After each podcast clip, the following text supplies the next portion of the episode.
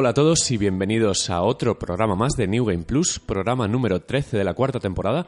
Y hoy vamos a tener un programita especial. Antes de contar de qué va nuestra película, os voy a presentar a mis contertulios, a Marquino Hola. y a Framara. Hola, buenas. Un servidor, Muquita, que hoy echa de menos, bueno, echamos de menos a José, que no ha podido, no ha podido grabar con nosotros, a ver si se incorpora más tarde. Y digo más tarde porque hoy vamos a dividir el programa en dos trozos. No van a estar seguidos, para vosotros sí, pero nosotros tenemos una excusa. Vamos a hablar primero de tres grandes lanzamientos y después nos vamos a traer a Ángel Jiménez, uno de los responsables de Cuonda, la red de podcast donde acabamos de entrar, donde acabamos de debutar, y lo vamos a utilizar como corresponsal para que nos cuente eh, qué ha vivido en los The Game Awards y en el PSX, el espectacular PSX que nos pilló a todos eh, totalmente desprevenidos. Sí, ¿no? Un un E3 aquí en diciembre. Un pequeño E3. Gratuito. Exactamente. Mejor que la conferencia L3. Vamos a ver si luego podemos contar con José. eh, bueno, luego os contará Ángel un poco todo y nada, recordaros eso, que formamos parte de Conda, una red de podcast, donde realmente no nos va a afectar, bueno, no va a afectar al oyente, mejor dicho, y a nosotros nos va a ayudar pues a llegar a más gente. Y de hecho, eh, casualmente vamos a contar con uno de los directores de la plataforma para que nos cuente un poquito más, pero tampoco queremos marearos mucho, no, esto no, no va a ser nada ni de publicidad, ni de, ni de convenceros de nada, simplemente es, es comentaros que estamos ahí, que no le extrañan los nuevos, que en algún momento mencionemos Conda o salga alguna cortinilla o algo así. En fin, eh, lanzamientos muy importantes, de, de hecho demasiado importantes, tanto que se han demorado en el tiempo más de lo que nos habría gustado. Y son dos, The Last Guardian y Final Fantasy XV. Desarrollamos eh, el otro día, el otro programa, un poquito de nuestras primeras horas. Ahora hemos jugado muchas horas. Y el último juego de todos, que lo veréis en el título seguramente, es Dead Rising 4. Digamos que es un título un poco más pequeño en cuanto a importancia mediática. Es que es difícil estar al lado de, Exacto, exacto. de estos dos titanes. Exactamente. Pero sigue siendo un buen una buena distracción después de toda la seriedad que pueden tener estos juegos, ¿no? Es lo más desenfadado, el, el postre, y es una buena guinda para, para el pastel de las navidades, porque al final Dead Rising es lo que es, y a quien no le gusta masacrar zombies, ¿no? Eh, empezamos por eh, The Last Guardian. Sí. Eh, no vamos a reventar el juego, obviamente. De todas maneras, tengo una idea, acabo de improvisarla. ¿Qué os parece si ponemos en el podcast desde cuándo hablamos hasta cuándo dejamos de hablar? Sí, a mí Sí, este porque juego? hay, gente que no querrá saber absolutamente Exacto. nada. La piel fina está ahí a la orden del día y vamos a intentar ser muy elegantes y muy comedidos, Mm. pero por si acaso. De hecho, vas a intentar serlo porque Paco y yo todavía no hemos jugado Exacto, el juego. Eres el exacto. único que lo ha Yo, jugado. yo, de hecho, el, el- el otro día, cuando sé que cuando Pedro ya tenía el juego, dije, no comentes nada en el juego, no quiero Sí. saber absolutamente nada del juego. y ahora estoy aquí sentado, y yo no puedo, yo no puedo saltar esta parte. No nos podemos ir al cuarto de baño a, esconder- a cerrarnos. Exactamente. Bueno, a ver, eh, he dejado esquematizado el guion de, Sí. de esta parte del programa para no liarla. He empezado un poco esquema de control, cómo está narrado, eh, cosas tan tontas como los subtítulos, y ahora os explicaré por qué lo he apuntado, por qué los subtítulos pueden ser importantes en el juego, ahora os lo explicaré. Pero bueno, empezamos desde el principio. Proyecto de Fumito Ueda, eh, el tercero en la saga, por así decirlo, en, en su saga, en su obra, después de Ico y Shadow of the Colossus, llamado Trico, que fue uno de los nombres clave de uno de los anteriores proyectos. Al final han bautizado al- a, a la bestia, a la criatura como Trico. Y ha salido después de muchos, muchos problemas. De hecho, Fumito Ueda fue apartado del proyecto. Esto iban a hacer para Play 3. eh, se rompió, se volvió a romper. Lo intentaron arreglar, no pudieron. Y al final, pues, imagino que Sony vio que había, Sí, había mucha calidad ahí. Y, la gente es un juego que siempre Claro, ha demandado. exacto. Es como, ¿dónde está The Last Guardian? y han sido como ocho años de espera. eh, mucho tráiler, mucha información y mucho hype. Quizás demasiado, y, es el problema. Y mucho silencio, porque durante una larga temporada no, Sí, no se supo nada. no se supo nada. Hasta el gran E3 de 2015, donde Sony dijo, venga, a tomar por saco. que está aquí esto, venga. Exacto. Eh, ¿Han cumplido? Ha salido en 2016, como dijeron. Muy al borde. Sale el, Sí, ha habido, un día pequeño- 6, ha habido algún retraso, ¿no? Me imagino. Sí, ha habido... Bueno, nunca hubo una fecha concreta. Siempre se, se estima un poco. 2016. Que salga cuando Dios quiera. Y al final ha sido, ha sido ahora. Eh, vale, pues si queréis empezamos con... eh, el concepto de juego, el cómo se controla, cómo funciona. ¿Qué, qué- qué clase de juego? ¿Qué género de Exacto. juego es? A ver, eh, yo he, he decidido después de jugar unas 5 o 6 horas que esto es una secuela espiritual de Ico. No tiene mucho que ver o prácticamente nada con Shadow of the Colossus, salvo iconografía, un poco el mundo donde se desarrolla, que sí que se inspira. Bueno, al final artísticamente, cuando lo ves en Sí. pantallas, sabes que es un juego de Tímico. Sí, a lo mejor en- la magnitud, ¿no? De, de- de la escala. Es Exacto. donde se parece más a Shadow of the. Colossus. Y el género de Ico, pues es un, una aventura con puzzles de físicas. Tampoco, tampoco llega a ser un, ni un puzzle puro, ni un plataformas. Es un poco una mezcla de todos y es algo así. Es eh, salas donde debes superar eh, esa puerta que está cerrada echando la imaginación. Una palanca oculta, un puzzle con pesos.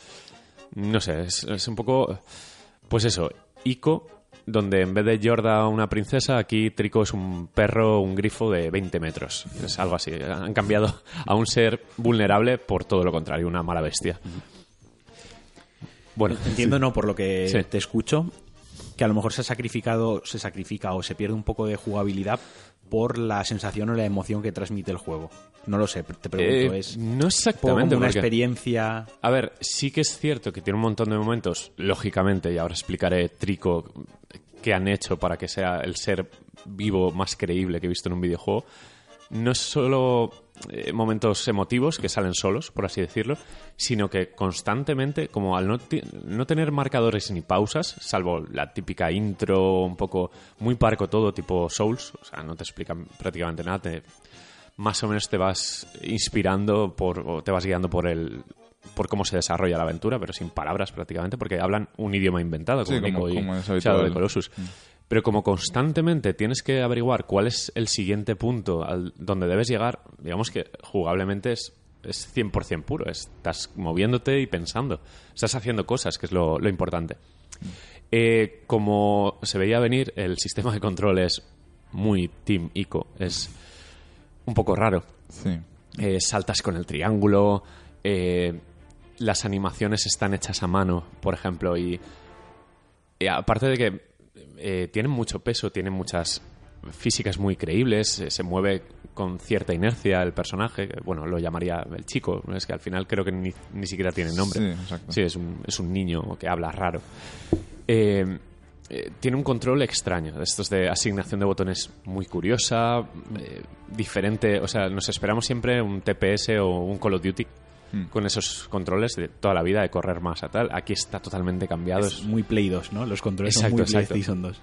Pero por suerte, aparte de la asignación, que es rara, que bueno, que al final te acostumbras y a otra cosa, eh, el juego es más occidental en cuanto al manejo de la cámara y en cuanto a la, colo- la colocación de la misma. No es tan liosa como, por ejemplo, Shadow of the Colossus. A veces se perdía la cámara. Sí, sí, sí. Aquí tiene un problema y es que en entornos cerrados hace lo típico que hacen las cámaras cuando no, no está bien implementada, que es que se choca con una pared y se frena y tienes que pulsar durante un rato para que se vaya moviendo poco a poco hasta que coloque la cámara donde quieres.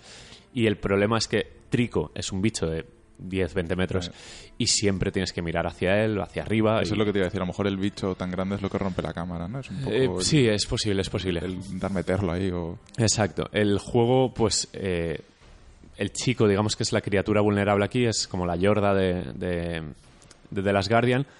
Y el, el héroe o el, o el que hace el trabajo sucio es Trico, es el, el perro. Eh, lo que me ha gustado mucho, mucho, mucho, y es que todos teníamos la sensación de que iba a estar roto, ¿no? Que Trico iba a ser una IA que a lo mejor se suicida. eh, Coge ahí un barranco, pisa mal, ala, a tomar por culo. Pero en este caso, sí, sí, yo me lo, me lo imaginaba, vaya. En este caso sí que se porta súper bien y ahora explicaré un poco el, el que es una mascota con todas las de la ley. Es una mascota que, bueno, está bien educada, pero a veces sigue siendo un perro. Una mascota. Y no, no tiene por qué hacer caso al 100% de las cosas. Eh, sí, sé lo, sé lo que quieres decir. Sí, sí, Como sí. el mío. Exacto. Se mueve bien, eh, hace las cosas por sí mismo, pero eh, hay un- unas mecánicas en el juego que te las explican a las pocas horas, y es que puedes darle órdenes. Pero claro, hay- es el, creo que es el mayor problema que tengo con el juego. Las áreas son muy grandes. Es un desarrollo lineal, pero al final no hay ni cargas ni nada. Simplemente atraviesas una puerta y de repente entorno abierto, enorme, con plataformas que no sabes ni siquiera si son plataformas, si se pueden pisar o es parte del entorno. Pues eh, tú crees que tienes que ir a X plataforma. Te subes encima de Trico, le das una orden en plan para allá y saltando, que tienes como la orden de direcciones y la orden de acción. y de repente se lo piensa y se queda quieto. Dices, vale, a lo mejor no es para allá. Pero resulta que luego descubres que la acción ha tardado en ejecutarse 30 segundos y sí era para allá. Y es el momento perdida que tengo muchas veces de no sé qué coño tengo que hacer y me atasco en ese ¿A área. qué te refieres? Que le das una instrucción y tarda unos segundos el Sí, juego tiene en- que interpretarla bien. La postura de Trico, un poco la zona donde está, si realmente como estás en tres dimensiones no sabes bien si has apuntado a ese sitio o a otro que también es jugable, es, es complicado de entender. O a lo mejor también es parte de la gracia de la IA, ¿no? En sí, plan, yo, yo entiendo que es, me lo estoy pensando. es si un voy para allá o perrete no. para lo bueno y para lo malo. Obedece la mayoría de veces y vas educándolo, tienes esa sensación de dominio, de poco a poco le vas cogiendo cariño y te va cogiendo cariño, pero muchas veces se comporta como un perro. Si no le apetece hacer eso, pues no lo, no lo va a hacer, a no ser que insistas varias veces. Puedes alimentarlo, que es una de las cosas más curiosas que he visto. Trico al final es una criatura salvaje que por lo que sea, por X motivos que descubriréis, pues bueno, eh, tiene una relación de amistad o lo que puede ser amistad en ese contexto. de afinidad. Sí, de afinidad. Al final se necesitan. Y eh, tienes dos acciones muy curiosas. Una es alimentarlo. Muchas veces Trico no tiene ganas de hacer nada, se tumba y ya está. Sí. es un perro. Sí, sí, sí. Y eh, tienes que darle una especie de barriles con, con destellos dentro, eh, que suelen ir acompañados por mariposas que van revoloteando alrededor.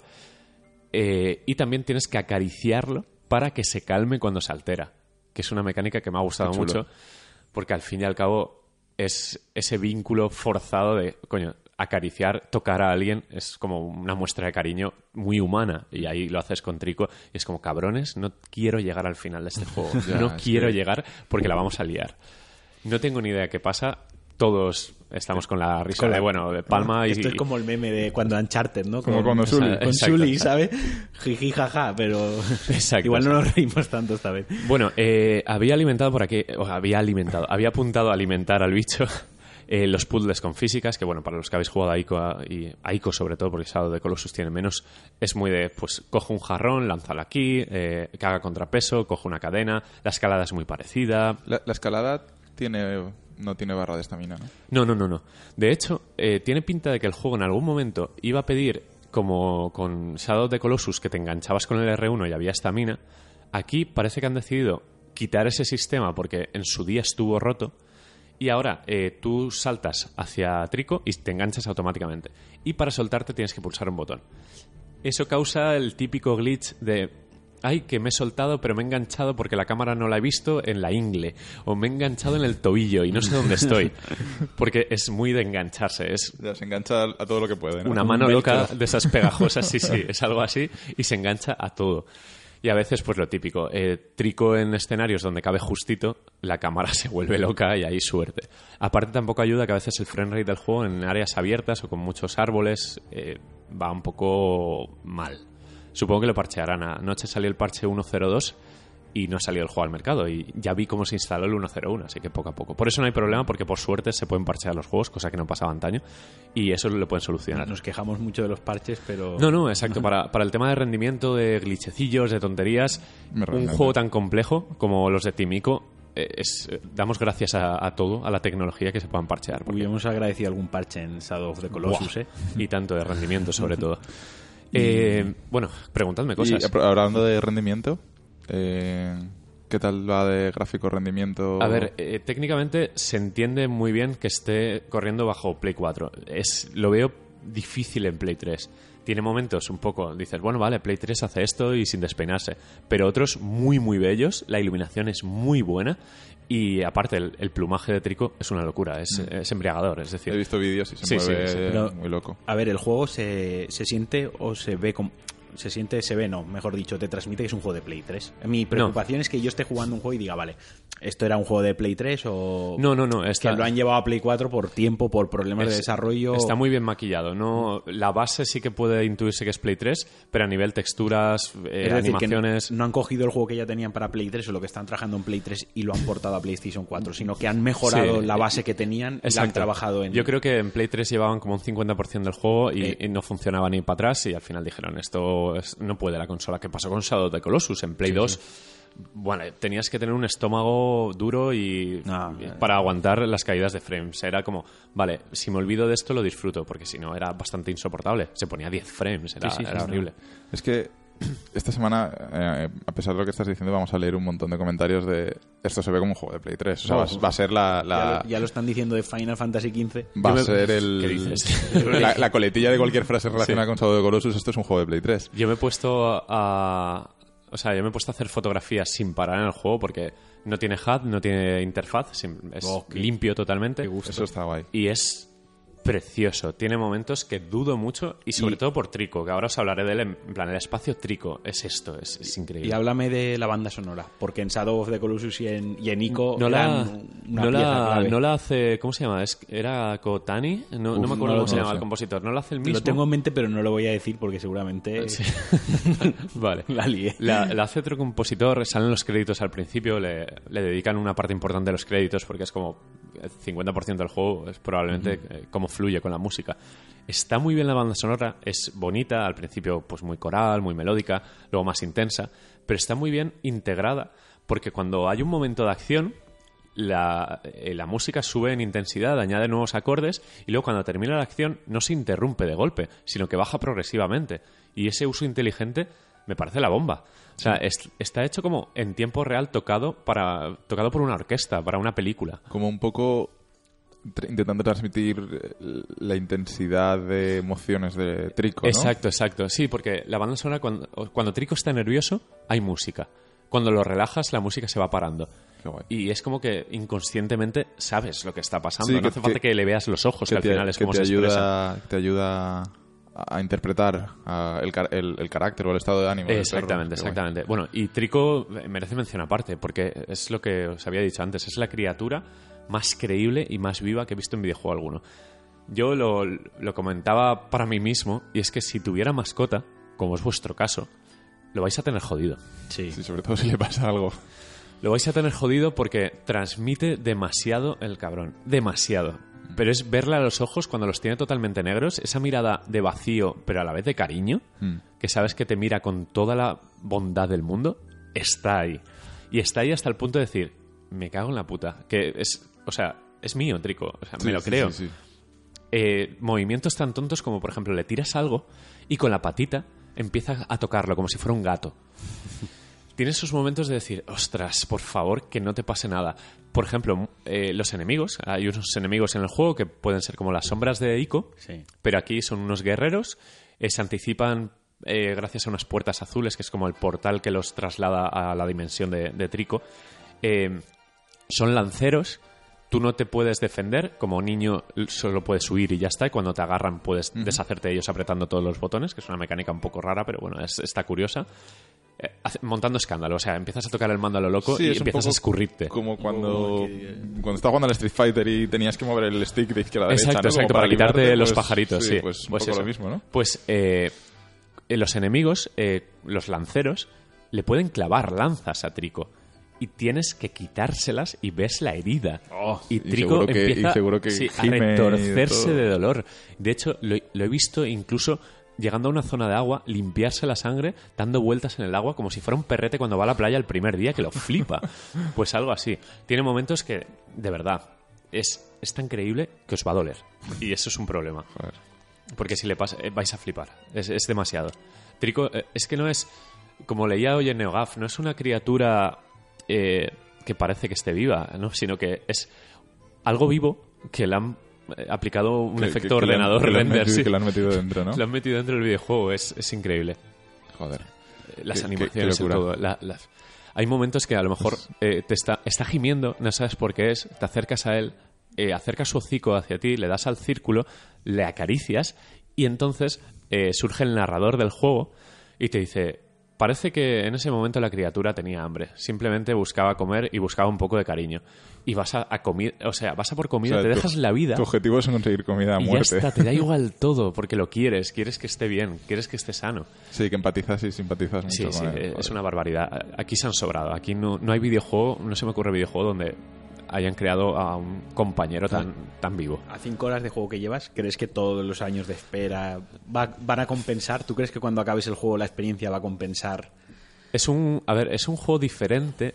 El- creo que no, no debería, no va a vender lo suficiente como para honrar un poco su calidad o para cubrir el coste de desarrollo. Para cubrir el coste de desarrollo, aparte. Tampoco Pero bueno, lo hicieron los... los- a Sony creo que se la suda ahora mismo. Sí, a ver, yo creo que The Last Guardian sale más como... es un proyecto romántico y, Sale más de- como homenaje Sí. a los fans, ¿no? Como... Sí, algo y un tema de imagen. No, no podían tener eso ahí Sí. ocho años Sí. y al final decir se cancela. Sí, o porque sea, además era la típica pullita de todos los... Claro, a nivel todos también los de relaciones públicas y de imagen de marca, tenía, el juego tenía que salir. Exacto. Creo que es un juego diferente, pero que va a gustar sobre todo a gente que a lo mejor no está tan acostumbrada a jugar a videojuegos, porque directamente como no cumple el patrón eh, estándar del videojuego moderno, a lo mejor sorprende a, a esa gente que no está acostumbrada y le da igual que sea más duro, más que sea diferente, que no tenga barra de vida, que no tenga esas cosas. Entra un poco en la categoría de experiencia. Sí, al principio sí, le preguntaba yo a Pedro No, no, por pero, eso. Sí, quizás- pero es juego, o sea... O sea, sí, sí, que sí, pero... No es, un, no es un walking simulator para de nada, vete a tal sitio, haz una tontería y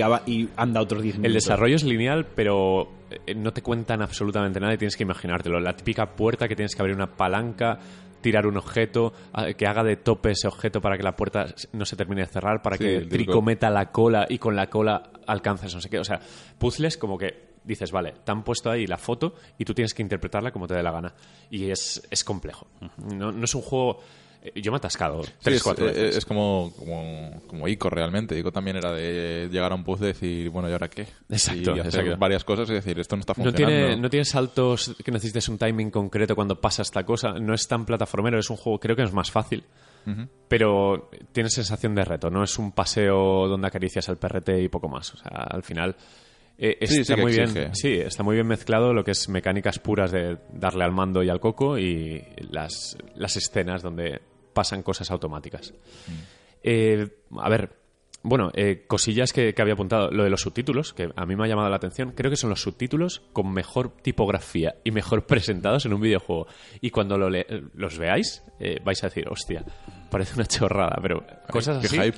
Son, son detalles muy tontos, pero es que se leen muy bien, son muy claritos. O sea, está el juego muy, muy mimado. Eh, desde la, la introducción, que la introducción, bueno, ya la veréis, es una especie de eh, libro de criaturas, como una enciclopedia eh, salvaje, donde se van enseñando criaturas hasta que llegan a retorcerse hasta el punto de los tricos. Sí, los tricos son, es, el- eh, es un bestiario. grifos, ¿no? Sí, exacto. Eh, todo está cuidado al máximo, parece un juego de grandísimo presupuesto. De esto es un, un triple A bueno de first party. Y de momento lo está cumpliendo. Glitches, pocos. Mm. Muertes de esas tontas de. No sé si me he enganchado porque no veo la cámara y de repente Trico salta y me deja a mí en la mierda y adiós. ¿Sabes? Pero los tiempos de carga, los checkpoints, mejor dicho, son muy rápidos y los tiempos de carga son tan rápidos como lo rápido eh, que seas apretando todos los botones. Porque la mecánica de zafarte de los malos está en la pantalla de carga para que vayas aprendiendo la de cero. O sea, salen un montón de símbolos que es como una maldición y te la quitas apretando botones. Está bastante bien. Y bueno, eh, a ver, es que. Y nada, Poco ¿no? más podemos- poco más, poco, más. Claro, contar. es que Realmente es- es- el- Ya es entrar No, no, un poco ya. a argumentos y Ya tal, es pero no- en. uh, se me ha muerto ya dos veces el trico, tal. no, no. Eh, Me ha chafado Trico. sí, sí. bueno, creo, creo que te ha quedado bastante spoiler free. Y Spoiler espero, free, ¿no? espero ¿no? que nadie nos eche nada en Sí, cara. exacto. y- Ya descubriréis eh, los miedos de Trico, lo que tienes que hacer para avanzar, porque no siempre avanza Trico. Trico a veces se frena por X cosas y tú tienes que quitárselas de en medio. Ya tienes que... Está, está bien, al final es cuidar a un perro desde su infancia prácticamente, o desde el miedo. Es más que nada el- ese perro abandonado en la carretera que lo acoges y al final es tuyo, pues es un poco trico. Y eso os va a joder, ¿eh? eso os va a joder la vida. Mañana voy a por él. Porque además tenéis dos adoptados. Sí. Y- Y además el, el mío se parece demasiado. La cara Sí, es exacto, demasiado exacto, parecida. exacto. Sí, además, joder, es que la mirada, la mirada es perrete, ¿eh? Y yo lo estaba pensando, madre mía. La semana que viene Que no sí- lo vea Sara. O sea, no le dejes que se No, no, acerque no, al no. salón. Ya estaba jugando. pensando, "Uf, no sé si voy a poder jugar en el comedor con, con Sara al lado, juga- viendo, viendo como juego. Buah, es, es, es complicado, ¿eh? Eh, Ana lo está viendo, que Ana, ya sabéis que los perros en general les tiene miedo. Pero claro, sabe que ese no Ya, te va a hacer es- nada porque es un, es un muñeco. Además, se le- Muñeco. Es de mentira, es un muñeco. Y se le coge cariño. Y claro, y le está cogiendo tanto cariño que, que yo creo que si viene mañana y de repente el perro palma y te salva y tal, los dos llorando como idiotas. tuya, sí, sí. sí. Has dejado que muera. Exacto, exacto. Joder, qué mal. Bueno, en Pues- fin, de Last Guardian hasta aquí y hasta la semana que viene, que ya hablaréis vosotros. Y bueno, yo creo que reafirmaréis un poco Yo, sensaciones. yo creo que ya vamos teniendo material con The Last Guardian para Sí. hacer un especial spoiler, ¿eh?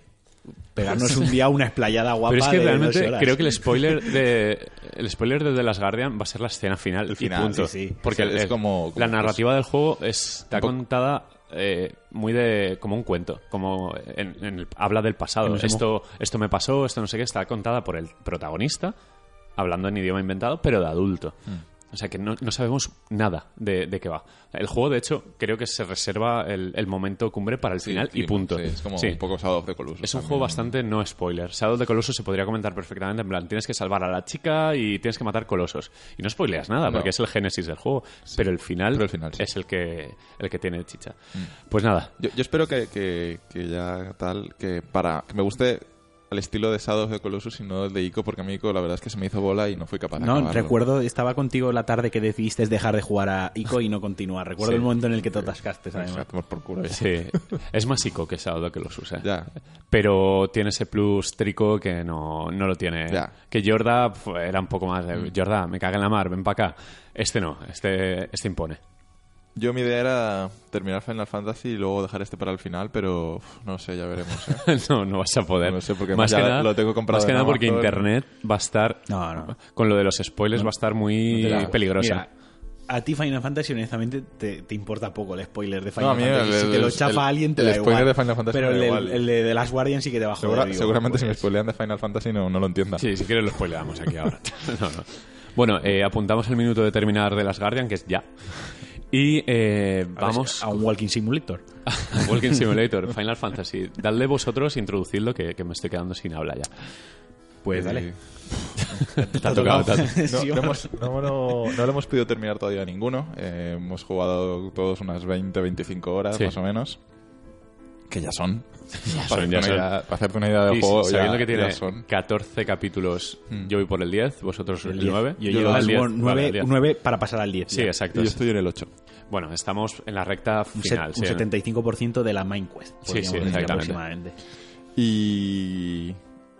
Y por lo menos contento porque no ha pasado lo que yo me temía, que era que a las dos horas del juego lo iba a dejar, ¿vale? Porque, Exacto, exacto. porque Final Fantasy eh, sí que es verdad que, bueno, la, la gente que nos escucha ya lo sabe, nosotros no somos eh, No tenemos fieles seguidores de la, de la saga. Eh, sí que hemos jugado todos alguno, uno más, uno, alguno, tú, vosotros jugasteis el 8, Sí, creo, ver, ¿no? Yo jugaba el yo 10. típico, yo, Yo soy, el 7 y el yo soy 8. niño Final Fantasy. Claro. Yo jugaba al 7 en el instituto porque todo el mundo jugaba al 7, porque fue la revolución. Al 8 por inercia. Claro, yo es que no tuve Play 1. El 9 ya coincidió con otros juegos y no jugué tanto. Y el 10 fue como, venga, venga, Final Fantasy en Play 2, vamos a por él, tal. Y al final hemos, creo que hemos jugado todos un Mm. poco a Final Fantasy Sí. en la vida, ¿no? Yo he jugado al 7, el 8 y un poquito al 10. El 9 es que llevas el muñeco ese pequeño y Sí, medio toda la ajena visualmente, la. Pues dicen que es de los más bonitos. Me lo creo, Me, me pero... encantaría. Yo, de hecho, jugué también al 12, que es de los más polémicos, que se parecía mucho al Background History. Mm. Y es como la oveja negra de la saga, ¿no? La gente no le tiene mucho cariño. Pero bueno, Final Fantasy XV, 5 millones de unidades vendidas.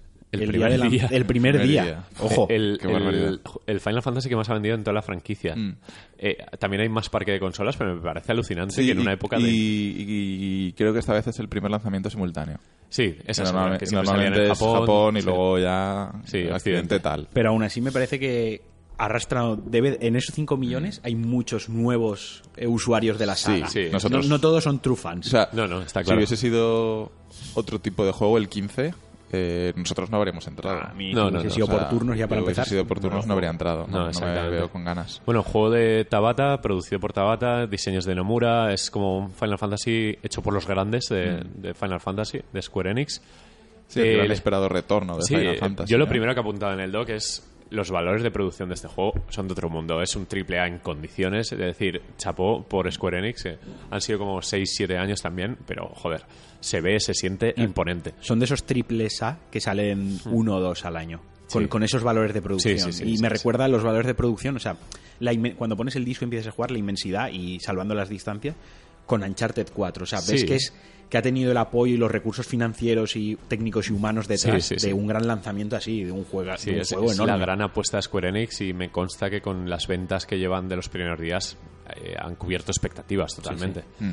Eh, bueno, eh, lo dijimos la semana pasada, cuatro protagonistas, el príncipe y sus escoltas, por así decirlo. Sí, la Guardia Real. La. Guardia Real, sí, una, una historia que se desarrolla mal por culpa de que han decidido meter prácticamente todo el contexto en un Blu-ray aparte, en una Sí, película. hay, hay un transmedia, está el, exacto, está la película del Kingsglaive y Sí. también luego hay cuatro o cinco capítulos de anime de Brotherhood. O Sí, sea sí, que Te lo cuentan El- todo un poco El, salto de mata. el problema que yo he encontrado, yo sí que he visto la película dos veces, una para verla y otra para entenderla, es que el problema es que toda la me ha dado la sensación jugando que toda la todo lo épico, Sí, todo lo emo- la carga emotiva está en la película. Sí, la porque- película es muy dramática, no, no tiene no hay humor en la película. No hay un momento distendido. O sea, toda la película tiene un tono oscuro, Sí, un sí, tono en el que están muriendo gente y están pasando cosas chungas. Y choca un poco con el contexto del juego de que te subes al chocobo, suena una música súper alegre Sí. y vas volando con el chocobo. tengo la canción del Chocobo. Mientras ya, La- pero la es- odio. Es que en ese momento están hablando de algo muy chungo que ha pasado. todo el podcast va a estar montado con la canción de Chocobo. Es que, inciso, la canción del Chocobo, o sea, te pasas un buen rato, o sea, que la mayoría del tiempo que estás jugando estás en Chocobo o en el coche. Bueno, pues Sí, cuando sí, estás sí. en Chocobo siempre es la misma canción en bucle, una y Sí. otra vez. Y, y me taladra, me taladra el cerebro Sí, hasta el punto sí. de odiarla En- ya. Entonces, el problema que o el problema que yo tengo con el juego es que vas en el chocobo, suena la canción esa tan alegre, pero están hablando de algo eh, Están hablando de Sí. serio, destrucción. Sí. algo chungo Sí. y choca un poco en plan de no me pongas esta música, no me pongas música. No, no me pongas música, deja que hablen y ya está. O me bajo del chocobo y escucho la conversación. O le apago la radio al Chocobo o No algo. me jodas. Y choca también o le corto mucho el con el con el tono de la película. Cuando yo vi la película dije, vale, el juego va a ser, o sea, va a ser oscuro. Sí. Y honestamente no estamos No, ante un juego oscuro. De hecho, inicia como una road movie de Sí. De, de- bueno, de tienes que ir de una ciudad a otra y te pasan desgracias. Se te para el coche, paras en la gasolinera. Co- cosas Sí. muy inocentes, cosas muy de Sí. colegas, que no es nada. No, no, es, son unas como unas vacaciones, ¿no? Vas de una ciudad a otra, pero con los colegas y vas a bien. donde Pero es que puedes. Sí. Incluso cuando pasan cosas dramáticas en el juego, el tono del juego no cambia. No cambia. El tono del juego sigue siendo humor y felicidad. O sea, es todo Sí, de bueno. a ver, que no lo veo mal tampoco, pero echo de menos que durante el juego haya momentos eh, duros de decir, vale, eh, al final es una, es una historia épica con momentos tristes porque pasan eventos de joder que a cualquiera lo hunden en la mierda y aquí, bueno, se pasan por encima. Ah, Creo que el otro día comentaba contigo, todos tenemos ciertos momentos de Final Fantasy VII y de Final Sí. Fantasy VIII muy grabados en la retina, sí, sí. que te haces mayor y el pozo que ha dejado el juego es, joder, qué triste esto que pasó en, al final del juego, ¿no? Tienes dos o Exacto, tres momentos exacto. clave. Y aquí yo de momento en veintipico horas no me he quedado con ningún momento de esos y dices, joder, algo Sí, debería de pasar sí, ya, sí. en 20 horas al- algo te tiene que dar el Los juego. tienes, es- pero el juego está tan mal montado a veces que dices, coño, hay un momento en el que te meten escenas de la peli sin venir a cuento que dices, sin coño, un, sin un- sí, voz. un corte de publicidad. Sí, sí, Son ¿qué como- es esto? Han cortado, han pasado publicidad sin avisarme y me intentan como un vender tráiler el que decías. Sí, Sí, sí. pero es un tráiler pero con la música del juego. Es- o sea, no usan el sonido del propio del propio tráiler. que Se supone que ahora en, en la parte final del juego, eh, el juego aparte de hacerse más lineal, eh, olvida las misiones secundarias estúpidas y todas estas cosas muy Final Fantasy y se centra en el argumento. Y se- se- en teoría, esta recta final, eh, hasta el capítulo 14, es sin parar una, una subida de epicidad a tope, lo, lo que pide Final Fantasy. Vamos a darle, ¿no? Vamos a intentar acabarlo a ver qué, a ver qué tal. Eh, vale, vamos a desarrollar. Bueno, eh, los que escuchasteis el podcast de la semana pasada ya sabéis más o menos de qué va. Han cambiado el sistema de combate, es más dinámico, más parecido a Kingdom Hearts, sin, sin perder las raíces del todo con el Final Fantasy. Eh, la exploración. Aquí sí que quiero hacer un inciso negativo. Creo que el, el escenario está muy desaprovechado, pese a que tiene misiones secundarias para aburrir Demasiado. de lo más tonto hasta cosas interesantes sin filtro. O sea, es como de repente tienes que llevarle un rábano a un tendero porque sí. Sí, o sea, estás en toda tu cuesta y de to- toda, toda tu historia épica de necesitas hacer esto, y, Sí. pero voy a parar porque tengo que coger Están un jodiendo rábano. la puta boda y el reino, pero voy a cogerle un, Un sí, exacto. rábano al desgraciado. Pero este luego igual. tienen cacerías chulas, eh, mis mazmorras secretas que están muy bien, que al final es eso, es una mazmorra de Zelda de estas que te dura una hora y que tiene un boss al final, que está muy bien. O, o las de Final Fantasy, pero claro, aquí las mazmorras son como muy dinámicas, muy fácil. Es que el sistema de combate Avanzar, sí. ayuda mucho, o sea, ayuda Creo que es la clave de que el juego no se muera, ¿eh? Sí, eh, de hecho, eh, ellos han sabido, tenido la visión de que este es el camino de, de lo que tiene que ser Final Fantasy ahora, porque si no me equivoco, Final Fantasy VII, el remake este que están haciendo, el día Sí. que salga, también va a ser en combate de- en tiempo real, combate Sí, de sí, acción. Y, y nosotros estamos aquí por eso, o sea, me refiero, hay mucha gente que viene por eso, es la gente que se atreve y, Sí. y ayuda mucho al ritmo del juego. De, eh, en Final Fantasy yo recuerdo estar mm, corriendo por el campo y un poco como con Pokémon, ¿no? Que no salte el combate, que no salte el combate, que Sí. no salte el combate. Y aquí al revés, aquí lo único que quiero es bichos, bichos, dame bichos, Sí, que los mate. Porque tiene un gran problema de desplazamiento. Una misión puede estar a un kilómetro, pero un kilómetro en línea recta, vale, a lo mejor no es tanto. El problema está en que el escenario es de cartón piedra y una vallita a donde llega, pues más o menos a la altura de la cabeza, no la puedes saltar. Hmm. Porque no hay animación para engancharte y subirla. Tienes que buscar el camino que a lo mejor es otra vuelta de 200 metros. O, o utilizar el coche. Sí. Que, eh, el coche te permite desplazamientos rápidos, o sea, saltar Sí. el viaje por 10 monedas, que Sí, es sí, nada, sí. Solo si vas a un parking. Claro. Pero si vas a otra ubicación, en plan de me quiero parar Claro. ahí en el medio, te Sí. tienes que tragar el viaje entero. Sí. Entonces yo al final he cogido la dinámica de, vale, quiero ir aquí, vale, voy a buscar Voy al parking más cercano. Sí. hago, me salto ese trayecto, cargo la partida porque tengo que esperar Sí. el tiempo de carga y de ahí ya me voy al... Pero ya te Sí. toca ir... Pero pasa una cosa, a veces cuando paras en los parkings improvisados de la autopista, Sí.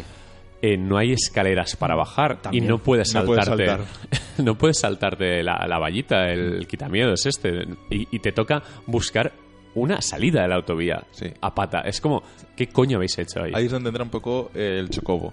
Sí. Que los puedes, a partir de cierto momento del juego ya los puedes alquilar Sí. y tienes un silbato que los llamas, los alquilas Sí. durante días y la verdad es que joder, viene bien. Yo a veces que no, te no, quedas- yo voy de 7 en 7 días. ¿eh? A veces que te quedas sin el chocobo dices, mierda, ahora no tengo, estoy jodido. Sí, pero tiene las habilidades de salto que tiene. A veces hay muros invisibles igualmente Sí, hay y te toca dar la hay vuelta. muro invisible, sí. Y es, eh, a mí eso me parece un coñazo. Yo he llegado a, a pelear con algo que me da una recompensa ridícula y me he tirado una hora y todo en viajes. Sí. Y es como, por favor. Yo al final me he quedado con la sensación de que es como un escena- escenario pre- eh, pre-renderizado. Sí, de los sí, que sí. tenía el 7, el 8 y el Sí. 10. Lo único que en 3D, que esta vez puedo mover la cámara alrededor, Sí. pero sigue siendo lo mismo. Un escenario muy bonito porque Sí, joder, sí, sí, es, es- muy es morido precioso y, y- Tiene y impacta. estampas, joder. Siempre ha sido bonito. Los escenarios de Final Fantasy Sí. siempre han sido muy cuidados, pero es lo mismo. Cartón piedra. Están ahí simplemente para ver Sí. e interactuar. La única diferencia es que ahora muevo la cámara y la veo desde, desde detrás de mi Sí, personaje. pero no puedes nadar, no puedes subir obstáculos, solo las piedrecitas que hace la animación esa de que saltas por el capó Mm. del coche. De hecho, a veces es muy ridícula porque la piedra tiene 4 metros y desliza 4 metros con el culo. Es como, tío. Tiene cosas, decisiones muy raras, muy japonesas. Sí.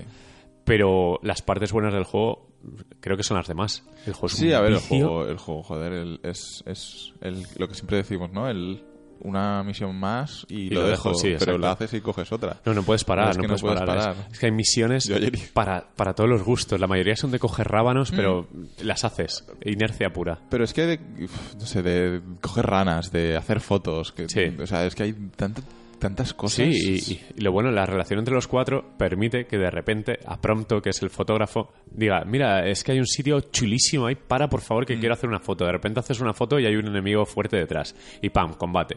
Es...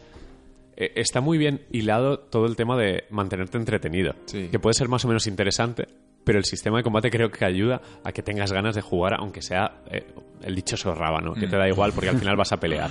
Y pelear mola en el Es juego. que pelear, joder, está muy bien. El, el- el combate está muy bien implementado. Eh, si eso vamos a centrarnos ahora en el combate. Exacto. Eh, toda, todo el tema de, de cómo han adaptado el, el control clásico de los turnos y de cada personaje Sí. hacer sus cosas, que siempre es controlado, a tú ahora tú te preocupas solo de controlar a, a Noctis, que es Sí. el, el protagonista, y los otros tres van haciendo sus cosas a su ritmo, van, a- sí, van haciendo su- sus Sí, habilidades. puedes asignarle de manera pasiva el, el que usan más. En plan, tú tienes esta magia y eres más. Es más habitual con el fuego, tal. Sí, se lo además, pones. Con, con los puntos de, de- de habilidad, que luego también Sí. le tenemos al árbol y tal, eh, vas ampliando su, su abanico de cosas que hacen automáticamente. Sí, sí, sí. Pero cuando tú ves que las cosas están complicadas y tal, puedes hacer que hagan una magia concreta o una Exacto. habilidad en concreto. Eh, por ejemplo, el tío de la espada grande, pues que pegue un remolino o pegue un espadazo así Sí. tocho, luego el otro que pues que cure, lo que sea. Sí, sí, sí. sí. Y Además puedes usar objetos, puedes decirles que usen objetos. Exacto, que, que paras un momento el combate, ahí sí que le das al, L- al R2 para Sí. parar el combate y tomar pociones o lo que Sí, que hacer y, en ese y momento. mola porque cuando caes en combate no tienes que esperar a tu turno para lanzar cura y perder el turno, sino que te acercas a él o se acerca a ti y te da una palmadita y te recupera, que es- está bastante bien. O sea, que, que el, el combate es muy ágil, muy, muy, Me, muy me- me co- costó un poco entender el sistema de vitalidad de tu personaje y cómo Sí. se recupera, porque para que quien nos escuche y no haya jugado, tienes, eh, digamos, dos barras de vitalidad. Tú tienes tu primera barra, que es la, la vida normal y corriente. sí, sí. Entonces, cuando se te agota, empieza a descender una segunda barra. Hasta que alguien te reanima o te tomas un- una pócima, Un elixir. concre- un elixir concreto. Entonces, si has perdido un 30% de la barra gris, quiere decir que cuando te curen, tú ahora solo tienes un 70% Sí, de vitalidad. exacto, sí. Es decir, que como que se reduce el máximo Sí. cuando estás en el estado agonía. Máximo de vitalidad, sí. Sí. Y luego hay, y claro, luego hay eh, pociones que te curan la vitalidad y hay otras que restauran Sí. la vitalidad, que me costó un poco entender porque Sí, te sí, decía sí. restaura y ponía cura. Sí, yo alguna vez me casca una ultra poción cuando me queda un 5% de barra blanca y así como la he cagado. No, Era un elixir no lo que tenía que meterme, Claro, es exacto, me ha pasado eso hasta que he llegado a comprender un poco cómo funcionaba el tema. Sí. Sí. Y luego que lo que no he acabado de entender es que cuando muero, o sea, lo que debería ser un game over, me aparece un toque de rubí o no sé qué, se me ilumina la cabeza y vuelvo a tener toda... Eso no lo he visto Sí, yo. yo tampoco lo tengo. Yo tampoco. mejor ¿Es alguna, algún aro? O sea, algún- Yo no he muerto. a ¿Habéis mejor- muerto? Yo sí. Yo he muerto, pero me ha llevado a un checkpoint a tomar por dos o culo. tres veces, sí. Pues yo no vuelves al último yo no sabe. Yo no sé qué, qué he hecho mi partida, que yo no puedo morir. Y me he dejado matar, ¿eh? Pues y cada vez que qué- muero- cosa. Igual tienes alguna diadema o Me sale, me sale un aro en la cabeza morado, Sí. Noctis se levanta y sigue pegando. Pero además se me recarga toda la vida. Buah. Vuelvo a tope de puto Madre power. mía, tienes... Estás No, no, chetos. Pero es, no, es que no he podido morir. En me opciones matar. hay algo que se pueda cambiar para No- eso. no lo sé. Ni idea. Yo he muerto, yo, he muerto. juego. He muerto, Yo he muerto eh, en el boss final de una mazmorra y te devuelven al inicio de la Sí. mazmorra y me he cagado en todo. Yo morí en un contrato en el de las babosas esas de noche. Ah, vale, Dios. que, Los flanes. que una vez ya le pude tirar el Libra, el Sí. este Sí. que los escanea, vi que son resistentes a todo, a la vida entera. De hecho, ahí eh, veréis, bueno, lo habréis visto ya, algunos que, por ejemplo, a la electricidad, al fuego les da vida. Sí. Y tú le estás pegando y lo ves en verde y dices que no le baja la vida, hasta que haces clic y dices, vale, estoy dándole vida, soy idiota. Pero lo que me cuesta entender es...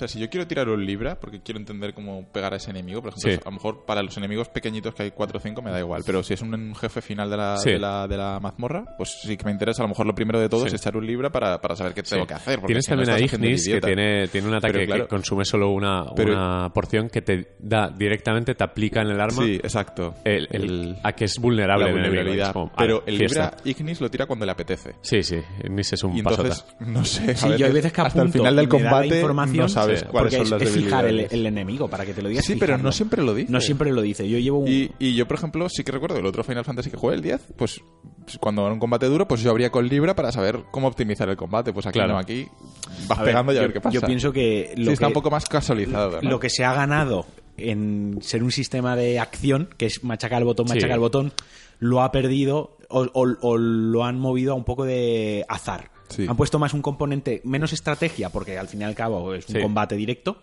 Han quitado estrategia y han puesto azar. Ya que te pegas, pues de vez en cuando solo falta que te demos más facilidades y todavía. aquí ¿no? entramos en lo aleatorio de las invocaciones. Y exacto, ahí quería llegar yo también.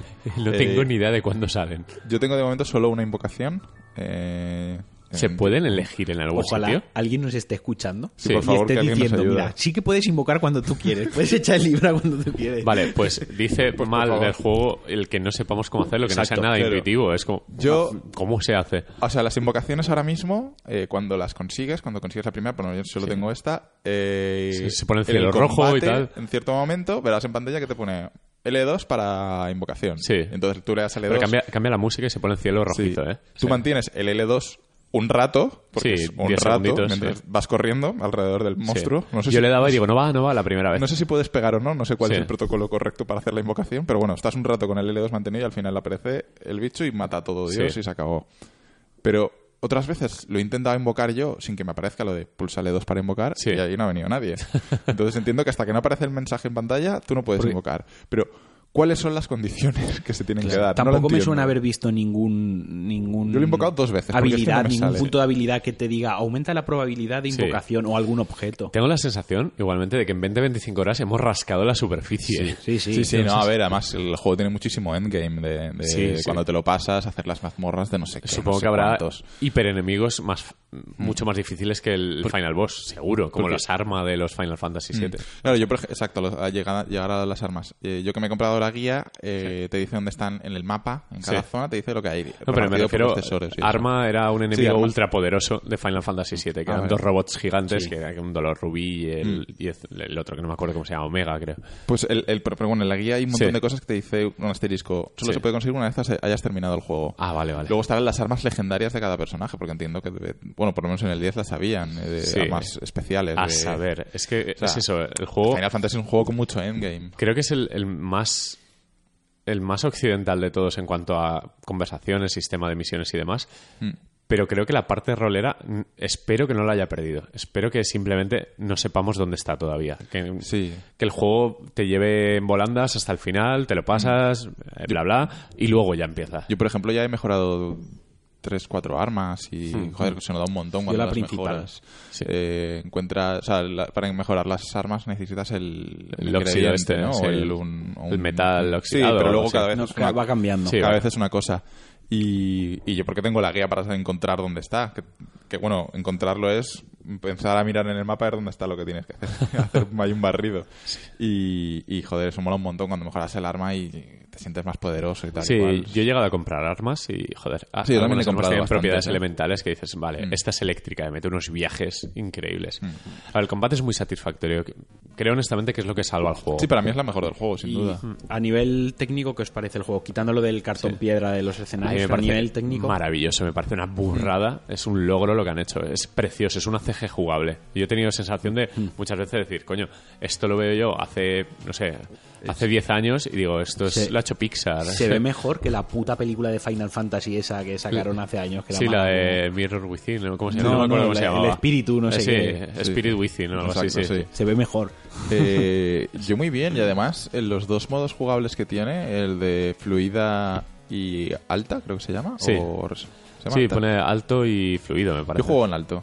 Y Yo creo también. que va bien. O sea, no Yo- Yo he leído, yo he leído Yo no, porque tiene el frame pacing este odioso Vale, o sea, de- sí tiene los 30 frames por segundo, pero cada frame está en pantalla el tiempo que le apetece. O sea, no Sí, son...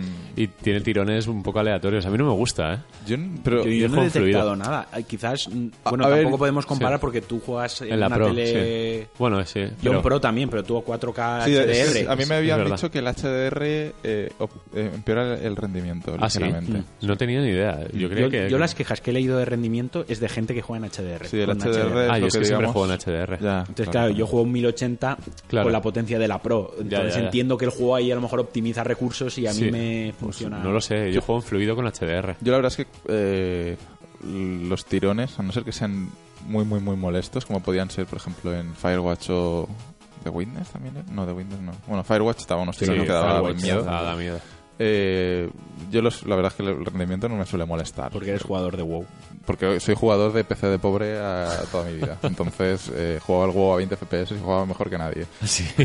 Entonces, No sé, a, mí- a ver, técnicamente a mí me parece genial, salvo las cositas típicas, pero tiene estampas y momentos de iluminación que dices, es que esto le da patadas a todo, está al nivel de Uncharted en cuanto Yo lo a, veo. a la estática. Yo creo que lo que tiene el juego es un gran equilibrio. Tiene cosas muy reguleras Sí. y luego cosas muy buenas. Y las reguleras las maquilla muy bien. Sí. Saben disimularla muy bien con ciertos efectos. A ver, Entonces, al final las- se obtiene un equilibrio que es genial. te- Exacto, las ciudades, las invocaciones, los El- momentos de lluvia, está súper El bien. diseño artístico ayuda No, no, también a, está a claro. que todo entre por los ojos Está y claro. parezca más. Han modelado una cantidad de tonterías. El- la obsesión con la comida que tiene el juego me parece alucinante. Que luego todo es cartón piedra. japonés eso, ¿eh? Sí, sí, sí. Pero, todo es de, pero de la, broma, co- la pero- comida, eh, hay fotos que dices, hostia, Sí, ojo, cuidado, ¿eh? Sí, Ese plato que me lo como. enseñé el otro día un sándwich y dijiste, coño, creía que era verdad. O sea, Sí, sí, no sabía que era de. Final Fantasy. Y estás preguntando dónde se come eso. Pues en la taberna de, Del chocobo. de Chocobo, sí. Eh, chocobo. pero, ay, no sé qué decir. Me, me he perdido el hilo. Bueno, no, no pasa bueno, nada. banda sonora también sí, de 10. la banda sonora es espectacular. es- Quitando la de los chocobos, el La- la resto de de. No, chocobos. y, la de suenan- Chocobo es el tema de siempre. Sí, pero ir en coche está Sí. muy bien. De hecho, puedes de- comprar música de otros Final Fantasy y de otros juegos de Square Enix en, en las tiendas. Y yo tengo prácticamente toda la saga y me pongo, yo qué sé, eh, me he comprado el Wallman ¿Lo Hostia, no tenéis? lo he encontrado. En el coche, en la tienda del coche, se puede comprar el Wallman Ah, para... vale. Cuando Pues- te pues subes al coche que pone navegador, mapa, Sí, tal, sí, sí. ahí tienes la tienda. Ah, vale. Kojimada. El Wallman La tienda del coche. Pensaba que decías en la tienda de, de Hammers. No, No, sé no, qué, no, la- no. el, Hammer primer Dentro, Hammerhead. el propio coche en el maletero tiene un mercader. Sí. lo sacas, ¿no? Exacto, tiene ahí las, sus cosas. No sé, a ver, es que el, el juego es muy bueno, realmente. ¿no? Yo no entiendo los palos que le han dado por ahí. Algunos palos me parecen un poco de...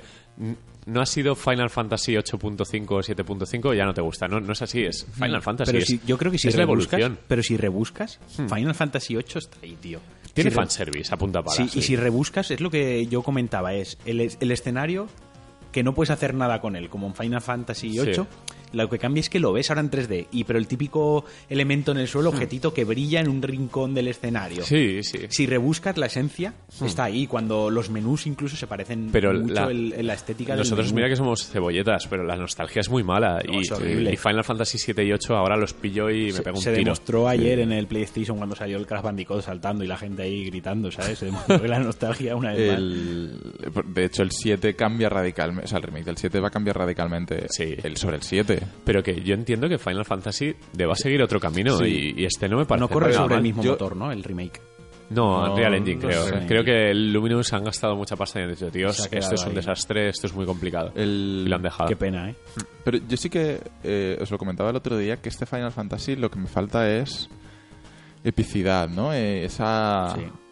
magia fantástica final. Sí, porque, porque le han dado un toque occidental, un poco en plan, vamos a hacer una fantasía un poco más plausible y, y ha perdido, ha Sí, perdido... es- sí, claro, sí que es verdad que es un mix de, de Pero, a- culturas a Estados Unidos de los años 70. Sí, eh, los con- diner estos que están por todas Exacto, partes, sí. es- ese- lo- los coches. Eh, y el mundo loco gótico de Final Fantasy de toda la vida. Pero, no sé, me falta... Es que no sé cómo, cómo describirlo, pero sí que la gente sí... O sea, yo, yo sé ¿me lo que me entendéis? Y- y, la gente me, Y me yo no quiero tirar de nostalgia porque, como dice Pedro, es muy mala, pero yo sé lo que me falta. Yo me recuerdo en Final Fantasy VIII que te estabas en en un acantilado viendo unas vistas con una conversación con otro personaje, la musiquita de fondo, Sí. una, una conversación intensa, Sí. que al final no era ni un momento de combate ni un momento de muerte, era algo que pasaba, una pero incluso la conversación te gustaba lo que estabas Es y que ta- aquí también en el 7 y el 8 los protagonistas eran emos, atormentados. Sí. Y por ejemplo, recuerdo el baile del principio de Final Fantasy 8, que luego sales al balcón. Claro, es- es bonito. es bonito. o sea, Tenía sí. esos momentos, te regalaba el juego momentos pero, muy sí, bonitos. pero eran, son películas para adolescentes, Sí, para claro. teenagers, los Final Fantasy, el 7 y el 8, por ejemplo. Ahora en serio los juego y no puedo. no, no, no. Te, te doy este, la razón, ¿eh? Este siendo todo lo estúpido que puede ser, que al final la relación entre los cuatro es, es todo parodia. Están todo el día con chascarrillos, pronto es, es, entrañable de lo mal fotógrafo que es el cabrón. Sí, están todas sobreexpuestas, man, todas quemadas, todas las fotos Sí, quemadas. toda la- todo el chascarrillo y la bromita japonesa es como en su día nos habría flipado seguramente y hoy es como que estamos acostumbrados a The Last of Us, ¿sabes? A The Witcher. Y es difícil, yo lo entiendo. Pero sí que le falta eh, lo épico por lo gratuito, en plan. Exacto. Vamos a sobrarnos y vamos a poner ahí que luego se den un beso con una canción cantada, una balada de fondo. Faltan japonesadas. Falta, falta un poco de eso. Un poco de japonés, que te haga sentirte incluso un poco de vergüencita ajena esa que a veces Japón nos hace sentir con ciertas cosas. Pues eso, que te sientas ahí. Sí, que aquí le han puesto en las chorradas. que no me hubiese importado porque ya vas predispuesto a Final Sí. Fantasy e incluso lo tomas bien. Sí, yo lo entiendo. Entiendo que ha cambiado mucho el tipo de jugador. No somos los No. cuando teníamos 14 años, para nada, y los juegos han cambiado de una manera muy drástica. Y esto tiene fanservice, pero es cierto que, que no han querido hacer el mismo juego otra vez.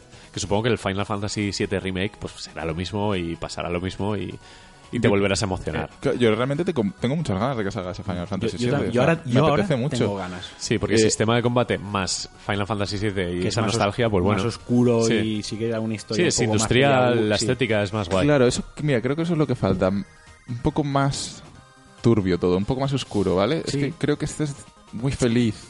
No, no, yo- Extremadamente no, no, es lo que me falta a Es mí. de Yo cielos azules totalmente. Sí, A mí los- exacto. sí, pero los cielos azules a mí me gustan para ir con el coche y relajarme del momento tensión chungo. Sí. Pero cuando todo el juego Pero- tiene ese tono arco iris, Sí. a mí personalmente, pues Le quiero falta algo más oscuro, más. Un peso a, a- a la historia. Un, Tenerle miedo a un enemigo, Exacto, tenerle algo que- miedo que, a- que pueda salir algo al mal y que de- Es vaya a probable salir que todo muy mal. el problema que tenga sean las distancias, que todo está espaciado, Sí, demasiado. puede ser. Hmm. Que, eh, Como un momento intenso se pierde en 20 minutos de andar hasta Sí. el siguiente momento intenso. se diluye todo por las caminatas, puede ser, porque todo está muy lejos. O sea, el enemigo principal ni siquiera sabes dónde está. Es como, bueno, Es que- voy con el coche por ahí. Pero es que eh, en las veintipico horas que llevo es todo demasiado abstra- abstracto de momento. Todavía no Mira, sé... sin- No, no llego ni a entender Mira, voy a qué es entrar lo un que poco y, no- haciendo. y- y pido disculpas a quien tenga la piel muy fina, pero joder, el imperio ha sitiado la región, Sí, pero tú vas con tus amigos echándote risas en el coche y eres el, el- el hijo del rey. sí, sí. sí. eres el enemigo número uno del imperio. Sí. Ha sitiado la región y tiene zonas controladas. Sí, Entonces tú esperas que un estado autoritario que invade otra región con un imperio tenga controles en la carretera. O sea que no. Esa sensación de inseguridad de, hostia, como me pille el imperio, no me puede pillar y tengo que salvar Sí, al sí, reino, sí. no la tienes. Sí, y aquí todas las bases enemigas que asaltas es como, bueno, podrían estar mejor defendidas, ¿no? Tampoco Claro, para o sea, tanto. tampoco- a, a ver, nos han intentado invadir flojito. Sí, sí, ¿eh? sí. Te hago una invasión Sí, flojita y plan, el- delicada. el ¿eh? Noctis este es un chiquillo flojete, Que, por- tampoco vamos que a porque agobiarlo. solo somos cuatro aquí plantando cara, porque si fuésemos 200, Claro, esto se no. acaba en dos días. ¿Dónde está el ejército de verdad? ¿Qué coño han hecho, sabes? Entonces queda, creo que pierde... Sí, es, es Eso. probable, es probable que es eso, que esté todo diluido en, en la inmensidad de, un escenario que el- es como el 75% es campo. Sí, exacto. Y coges el chocobo y todo todo rollo vez. campo, hijo. Exacto, exacto. Pero bueno, espero que en la parte final es donde pegue la remontada, porque hay cambios de localizaciones, se vuelve más lineal. Y a ver cómo lo rematamos, porque esto en una semana nos lo terminamos. Me ¿eh? parece que hemos estado un poco negativos, un poco No, no, no. A ver, quitándole, no sé... hemos dicho lo que no nos gusta, pero el resto nos parece muy bueno, nos es parece que brillante. el- realmente, en serio, el sistema de combate es que para mí es lo mejor del juego, me encanta. Sí, sí. Y, y el, Y el- y el una más y lo dejo, sí, sí. Y el, y el ganar experiencia y... Y el que quieres nuevas magias, Las quieres que- armas, claro, o sea, es... quieres que tu arma quite más para los combates que antes te costaba reventarlos de un Exacto, toque. Exacto. Ayer, ayer iba por ahí y había visto en la guía que para conseguir la mejora de un arma tenía que ir a un punto. Total, que voy al punto, yo era como nivel 25 o así, y voy al punto y una, una serpiente de nivel 54. Digo, voy a ver qué pasa. Le pego, me devuelve la hostia y me mata. Sí, Y digo, vale, pues ya volveré. exacto, el ya volveré, el voy a farmear, eso lo tiene. El problema es que es eso, está todo muy abierto, demasiado. Pero tengo ganas de acabármelo y buscar ser súper poderoso, me apetece. Cosa Sí, que, que hacía en Final Fantasy VII yo, 8. me, yo me compré la guía porque voy, voy, voy a tope, voy full in. O sea, Sí, chutado ahí al juego, eh. Madre mía. Te ha llegado, te ha llegado el top Hostia, y eso ayer, bueno. ayer que, que estaba solo en casa todo el día y tal y cual, ayer jugué, no sé, 12, 14 horas. Reconocer esto y que lo diga un niño Sí, y diga, sí. papá, ¿qué, qué hacen estos locos? ¿Qué, qué futuro me espera? Hoy estoy con un dolor de cabeza que, que no sé ni cómo estoy hablando, pero Bueno, la conclusión es esa, que yo lo recomiendo a todo el mundo, ¿eh? me parece un, un señor juego. sí, Y, y a los fans, a lo mejor no tanto por si tienen la piel fina, que estamos diciendo que son un poco más, ay, esto no es el 7 tal. A los fans quizás no tanto, pero a los nuevos jugadores que le pierdan el miedo. Este Final Fantasy es súper accesible y es muy, muy divertido, es cautivador. Sí. Es que entra con el Stand By Me de Florence and the Machine hostia, qué, qué buen el coche. momento ese. el- el- Tiene una intro de decir, esto va a ser una gran aventura. Y bueno, tiene sus cosas, pero de momento estamos ahí, ¿no? Mm. Pero lo que has dicho es, es un, un- un punto de entrada de nuevo de, de Final Fantasy, de un reset, en plan, venid todos, que, que- que es un juego Hmm. diferente a lo que siempre ha sido. O sea, ya Sí. no es el clásico combate por turnos que sí que es verdad que echa atrás a mucha gente. Y, y se acerca más a lo que hablaba un poco a The Witcher, Sí. ¿no? que hablaba de Witcher la semana pasada y, y es un más occidental, ¿no? Más Sí, abierto a sí, todos sí. Y, y merece la pena. Está bien, la, la evolución está bien, Mm. es necesaria. Y el que no quiera eh, el que no quiera meterse en un juego de 50 horas, eh, las reviews todas han dicho que yendo la misión principal a, a Pincho en 20 horas te lo puedes Sí. pasar, o sea que, que no hace falta Sí, que, que- te metas en el viaje de tu Y que vida. le han metido droga al juego, que el juego tiene el- ese no sé qué que no sabemos explicar, que no paramos. Mm. Ah, sigues y sigues, aunque te dé asco correr porque dices, estoy hasta los huevos, te da igual porque llegas al combate, te lo pasas bien, Mm. te dan un objeto que mola y dices, ya está, ha valido la pena, vamos a por otra cosa. Y está muy bien. Pues nada, cerramos círculo Final Fantasy de las Guardian, vamos con el más desenfado de todos, ¿no? Sí, eh, Dead Rising 4. Dead Rising Que 4. ha llegado sin hacer ruido, porque la verdad es que tampoco... Es complicado hacer ruido este año, estas navidades, ¿eh? hay mucha, mucha mala- cosa de nivel. Mala fecha entre Final Fantasy y Sí, The pero Last Guardian. por poco ruido que quieras hacer, tampoco he visto ningún banner en una web o... No, me, eh, me- me ha costado verlo. Lo más curioso ha sido la polémica hasta el mail que mandó Microsoft con el NNNGGGHHAA, que era como un gruñido, Sí, un zombie.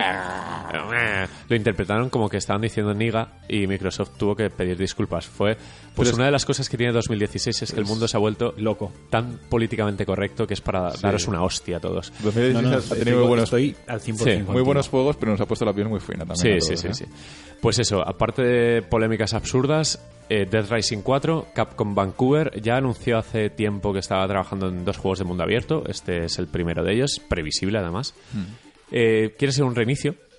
De hecho, eh, vuelve Frank West, el mítico y el querido. Vuelve con otra apariencia. No es, es más Michael de GTA que Frank West. Está hecho polvo. Sí, está hecho polvo. Eh, vuelves a Willamette, que es el, el pueblo original. Vuelves al centro comercial y vuelves al pueblo, además en un Black Friday, en Navidad. The Division. Sí, es algo parecido. Es el menudo guionazo, ¿eh?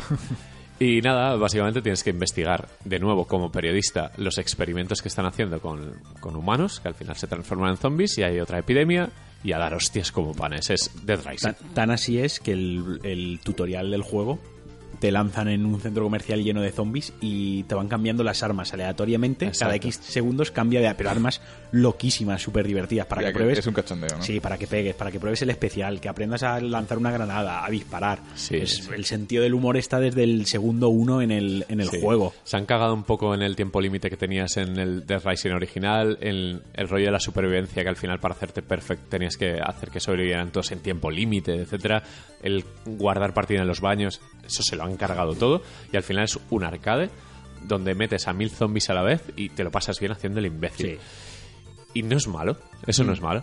El juego técnicamente a mí me parece bastante flojo. Se entiende que tiene que mover tantas unidades ahí en pantalla para no resistirse. sí. ¿Lo ves más flojo que Dead Racing 3? Es que yo al 3 no he jugado. No sabría El decirte. 3 es el que salió con la One, ¿no? Sí, no sabría decirte, muy parecido. A ver, imagino que mejor. Que Lo los- tengo y no lo he jugado todavía. Porque el anti-aliasing es muy bueno, eh, es sólido, es bastante sólido. Eh, hay muchas partículas de sangre, salpicaduras a lo loco. Miembros que caen. Sí, sí, desmembras con una facilidad increíble. Hay muchos zombies en pantalla, pero mucho rollo atropellar a 300 con un quitanieves en, en nada, en, en cinco minutos te los cargas. Y es un festival de casquería por- porque sí, porque es un juego desenfrenado y nada, pasa, pasa de todo. No se toma en serio a sí mismo para nada. ¿Que eso es malo para los fans de The Rising original? Por supuesto. Porque ha perdido todo el toque japonés, arcade, score attack, Inafune. O sea, ha perdido el, el toque especial que Dead Rising no era solo un juego de zombies, sino era Claro. un juego de estrategia. Yo he era jugado, el- difícil. Yo he jugado el 1, me he perdido el 2 y el 2X, no sé qué, Sí, porque sí, salió el- el 2, luego salió Exacto, otra cosita del exacto, 2 sí, sí. y el, el, El 3. 3. Me lo he perdido y he vuelto al 4. Y sí que lo poquito que he podido jugar, porque yo juego menos que tú, he tenido menos tiempo, pero nos llegó el, jue- el juego. Hoy es domingo. Nos llegó La semana que viene desarrollaremos el multijugador, Claro, que era un cooperativo. Cooperativa, a ver si echamos alguna cooperativa Exacto, cuando. tiene sus cosas. O sea, no, no solo la. no, no hemos tenido historia. tiempo. ¿no? Sí. Entre Trico y, estamos y hablando- la hemos hablado de band, la hombre, Guardian. no Men- Menuda tiempo. semana. Ojalá lo hubiéramos tenido hace. Hay veces hace dos. tenemos de qué hablar y Sí, semana la semana que viene nos explayaremos más con Sí. Dead Rising porque también seguro que se puede rascar más. Sí. A mí la sensación que me ha dado era eso. En el primero sí que el argumento acompaña mucho a La Noche de los Muertos Vivientes, la típica película de serie B que tenías que comer, alimentarte, Exacto. salvar a uno, esconderte para guardar partida, dormir, conseguir romper Sí. un escaparate y coger una pesa para pegar. Claro. Y parece que todo eso se ha perdido en, en- por la comedia, ¿no? Sí. Simplemente por mata y haz una cosa absurda y sé muy loco. A los 10 minutos ya te puedes disfrazar de Akuma, el del Street Fighter. Ya puedes disfrazarte Claro. de caballero, de Que- la que Souls. eran cosas que en el 1 estaban eran un bonus, era un Sí. premio por jugar muchas horas y salvar a tal personaje y habían mucha caricatura Exacto. en los enemigos y aquí parece que es simplemente como un simulador de matar zombies, ¿no? Sí, recuerdo los final bosses, eh, os- los jefes del Dead Rising 1, eh, que peleabas contra el propio Inafune, contra dos productores en un castillo, que eran difíciles, necesitaban estrategia, te mataban enseguida.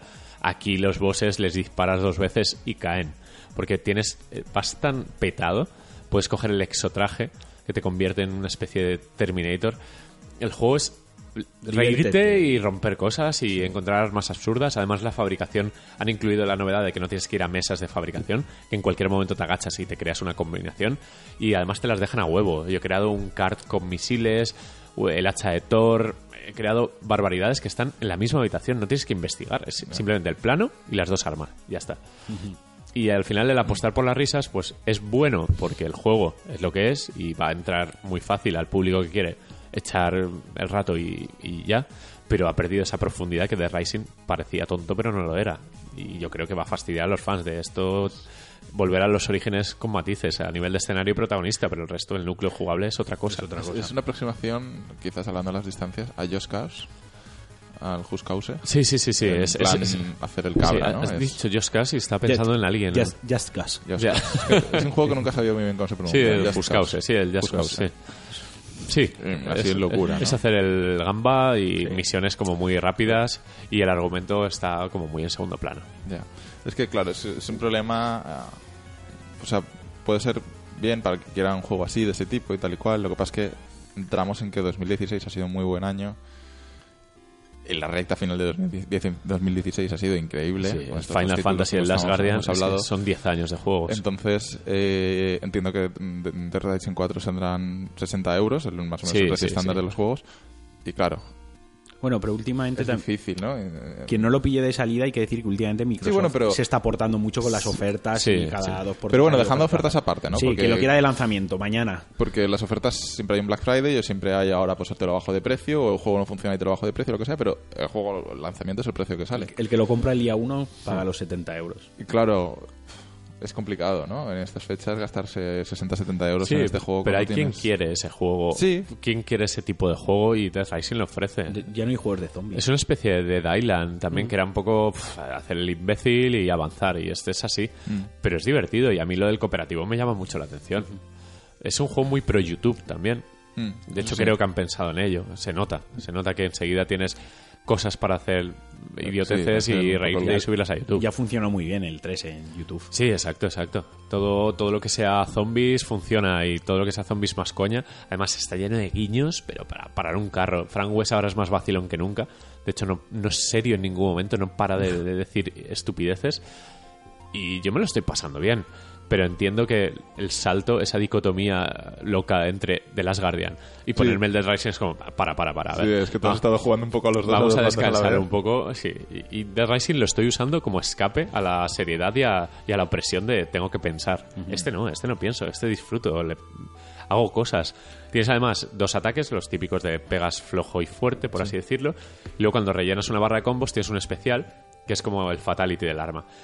Y solo descubrir los fatalities de Ya las es armas divertido. es divertido. Porque cada uno tiene la suya propia. Exacto, la katana, eh, bueno, la sierra, la motosierra lo parte por la mitad y está modelado el zombie por dentro. Hay un hacha que tira rayos, Sí, que la clavas contra sí, el suelo. Que rollo el martillo de Thor, pero con un hacha. Y es- empiezan a caer para no pagar la licencia, ¿eh? madre mía. Sí, exacto, exacto. Y tiene cosas de Capcom a patadas. Desde... Es un juego muy Capcom. Sí, es un ¿eh? juego muy Capcom. Está lo típico de ponerle un grifo en la cabeza que es, empieza a chorrear sangre, ponerle máscaras de blanca, de el traje de Akuma este que me he Sí. puesto. Te puedes disfrazar de lo que te dé la absoluta real gana. Entrar a una juguetería y robar un cochecito de estos para niños e irte con él. Frank West es un tipo fornido de 90 kilos que Con no cabe apenas. ¿eh? Sí, sí, es un poco tripita. tripote, sí.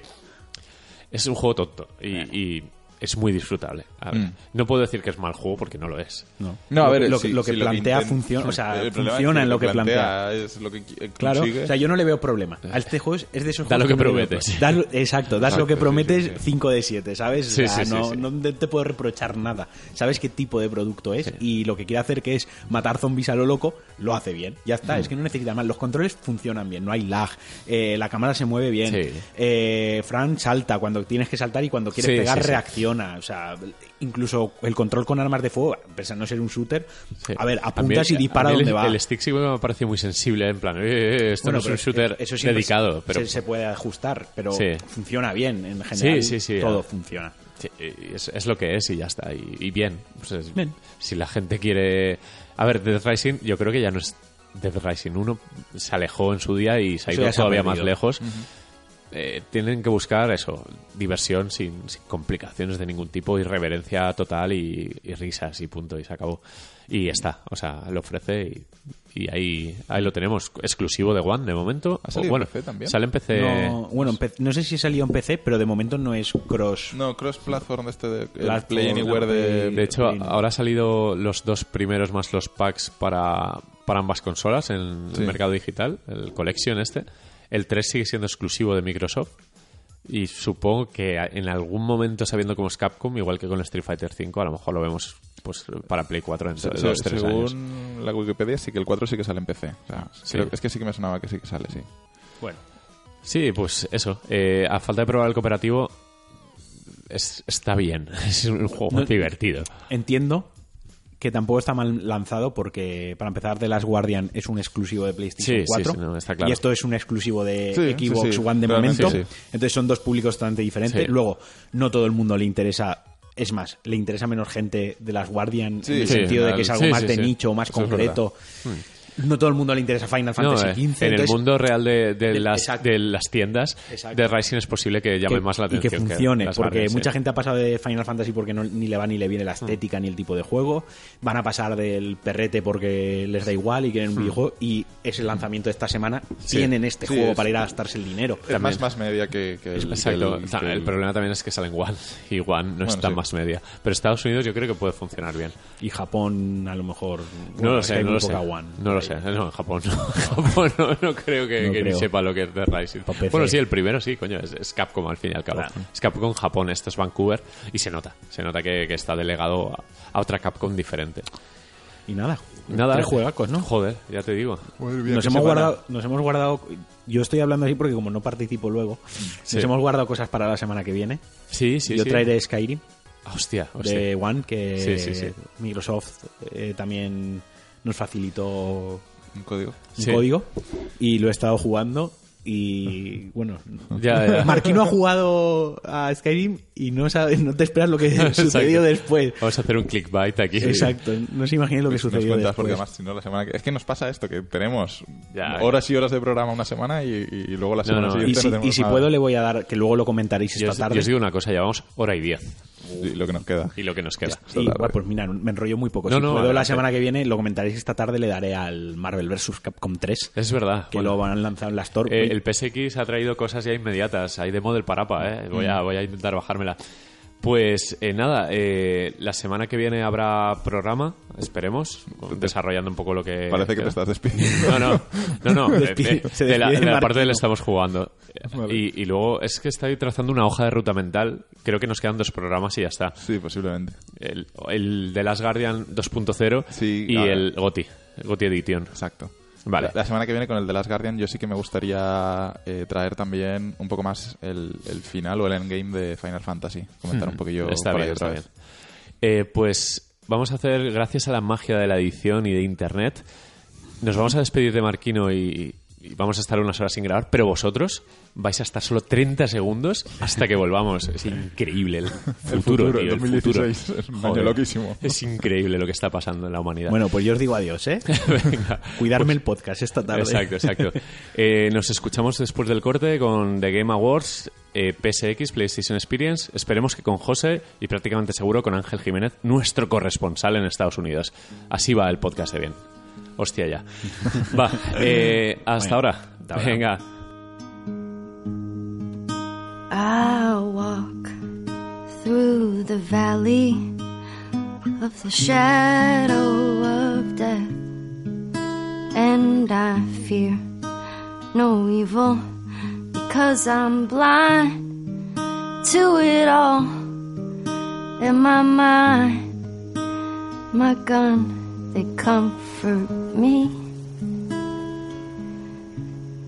Because I know I'll kill my enemies when they come. Surely goodness and mercy will follow me all the days of my life, and I will dwell on this earth forevermore. Said I walked beside the still waters and they restore my soul. But I can't walk on the path of the right because I'm wrong. No, I can't walk on the path of the right because I'm wrong. Pues ya estamos aquí de vuelta con novedades. Hemos hecho cambio de plantilla y es que Framara se encontraba mal y ha tenido que irse, que Marquino ya lo sabíais. Pero traigo eh, al resto de titulares. Traigo a José desde París Hola. y al, al invitado de lujo que os habíamos anunciado, Ángel. ¿Cómo estás? Hola, buenas. Me Bueno. ha llegado al corazón lo de titulares, ¿eh? Sí. bueno, Yo bueno. soy secundario aquí. Me siento como Pucci en Los Simpsons. Me vais a matar al final del episodio. No, no, no, no. A ver, eh, vamos a centrarnos. Tenemos dos eventos importantes, The Game Awards y el PlayStation Experience, que han sido prácticamente seguidos, una diferencia de dos días, y con un montón de novedades. Prácticamente ha sido un mini E3 dedicado a Sony, más los premios de cada año. Y Ángel, tú has podido estar ahí. Cuéntanos un poco, no sé, experiencia. Vamos a empezar con el The Game Awards. Venga, empezamos por The Game Awards. Eh, no sé qué os ha parecido. Bastante bien. Yo creo que cada año mejoran un poquito. Y además, como ya no solamente son los premios, sino que van metiendo alguna, alguna exclusiva de vez en cuando. Y esta vez ha sido, por ejemplo, de Kojima y demás. Pues como y el, bueno, y el, y el gameplay de Andrómeda, de Mass Effect Andrómeda. Pues como que va cogiendo un poquito más de fuerza. Ya no son solamente los premios. Los premios polémicos, no sé qué pensáis. Eh, a ver, yo, yo quiero decir una cosa sobre el tema este, y es que parece que los, los premios estos se están convirtiendo cada vez más en un evento de presentación de juegos. Y Eso me- es. Pero me, me parece que se va, va a pasar un poco como en el de 3 que va a haber demasiado ruido y luego y luego pasa eso, que los premios al final es como lo menos importante, la gente lo va a ver porque, porque quiere ver qué juegos se presentan. De hecho, y luego José- encima, justo después, el PlayStation Experience, es como, uff. ¿No pasó en el Game Awards que algunos premios se habían entregado antes de la gala y otros eh, se entregaban en plan muy rápido de estos tres premios, uno es para tal, otro para cual? Parece que es... Eh, Sí, ¿no? como Sí. la gala es súper confusa, el ritmo es extrañísimo, porque eh, primero hay un escenario principal, pero es el que suelen hacer las actuaciones y los premios gordos, y luego hay un escenario en el, en el lado, que es donde hacen los premios rápidos estos que decís. Y sí que se conocían algunos. Es un poco extraña, la verdad es que no, como gala no funciona, no es muy oficial, no es una gala como los Oscars, De una hecho, cosa así. esa sensación me, me la dio cuando... Es que yo, a ver, yo el vídeo, o sea, el evento no lo vi, ¿vale? Lo, lo leí después, pero sí que vi el, lo del concierto del Doom. Entonces me hizo gracia porque la intro del concierto del Doom es, bueno, y el ganador de- del premio de música es el Doom, y bueno, aquí tenéis un concierto. Y fue como que no, no hubo tensión, no hubo un plan de, bueno, a ver quién gana. Ese plan, sabían, oye, por cierto, que, nada, que, que como el Doom ha ganado, y, y lo- os lo estamos diciendo ahora, bueno, aquí tenéis a, a Mick Gordon tocando, ¿sabes? No sé, fue todo muy rápido. Eh, pues sí, es así. Hay algunos que ya están anunciados y ya se sabían, otros que son sorpresa. Eh, ha sentado mal algunos de los que han anunciado. Eh, eh, polémica por el ganador, que ha sido Overwatch. Porque, mm, bueno, eh, porque es un multijugador, eh, y entonces no tiene una trama y como que estaba menos que un Charter 4 y que ha tenido menos eh, reviews en Metacritic, ha tenido menos puntuación, las tonterías de siempre. Yo creo que, que con los jurados con los que hablé en su momento me dijeron que, que los dos los veían muy bien, casi todo el mundo estaba diciendo si hay una posibilidad que gane Overwatch, que este año ha pegado muy fuerte y demás, o sea que eh, entre el jurado no ha sido una sorpresa, eh, entre el público yo creo que sí, pero sobre todo por eso, porque el Uncharted 4 se va como prácticamente eh, eh, como ganador ¿no? de, de salida.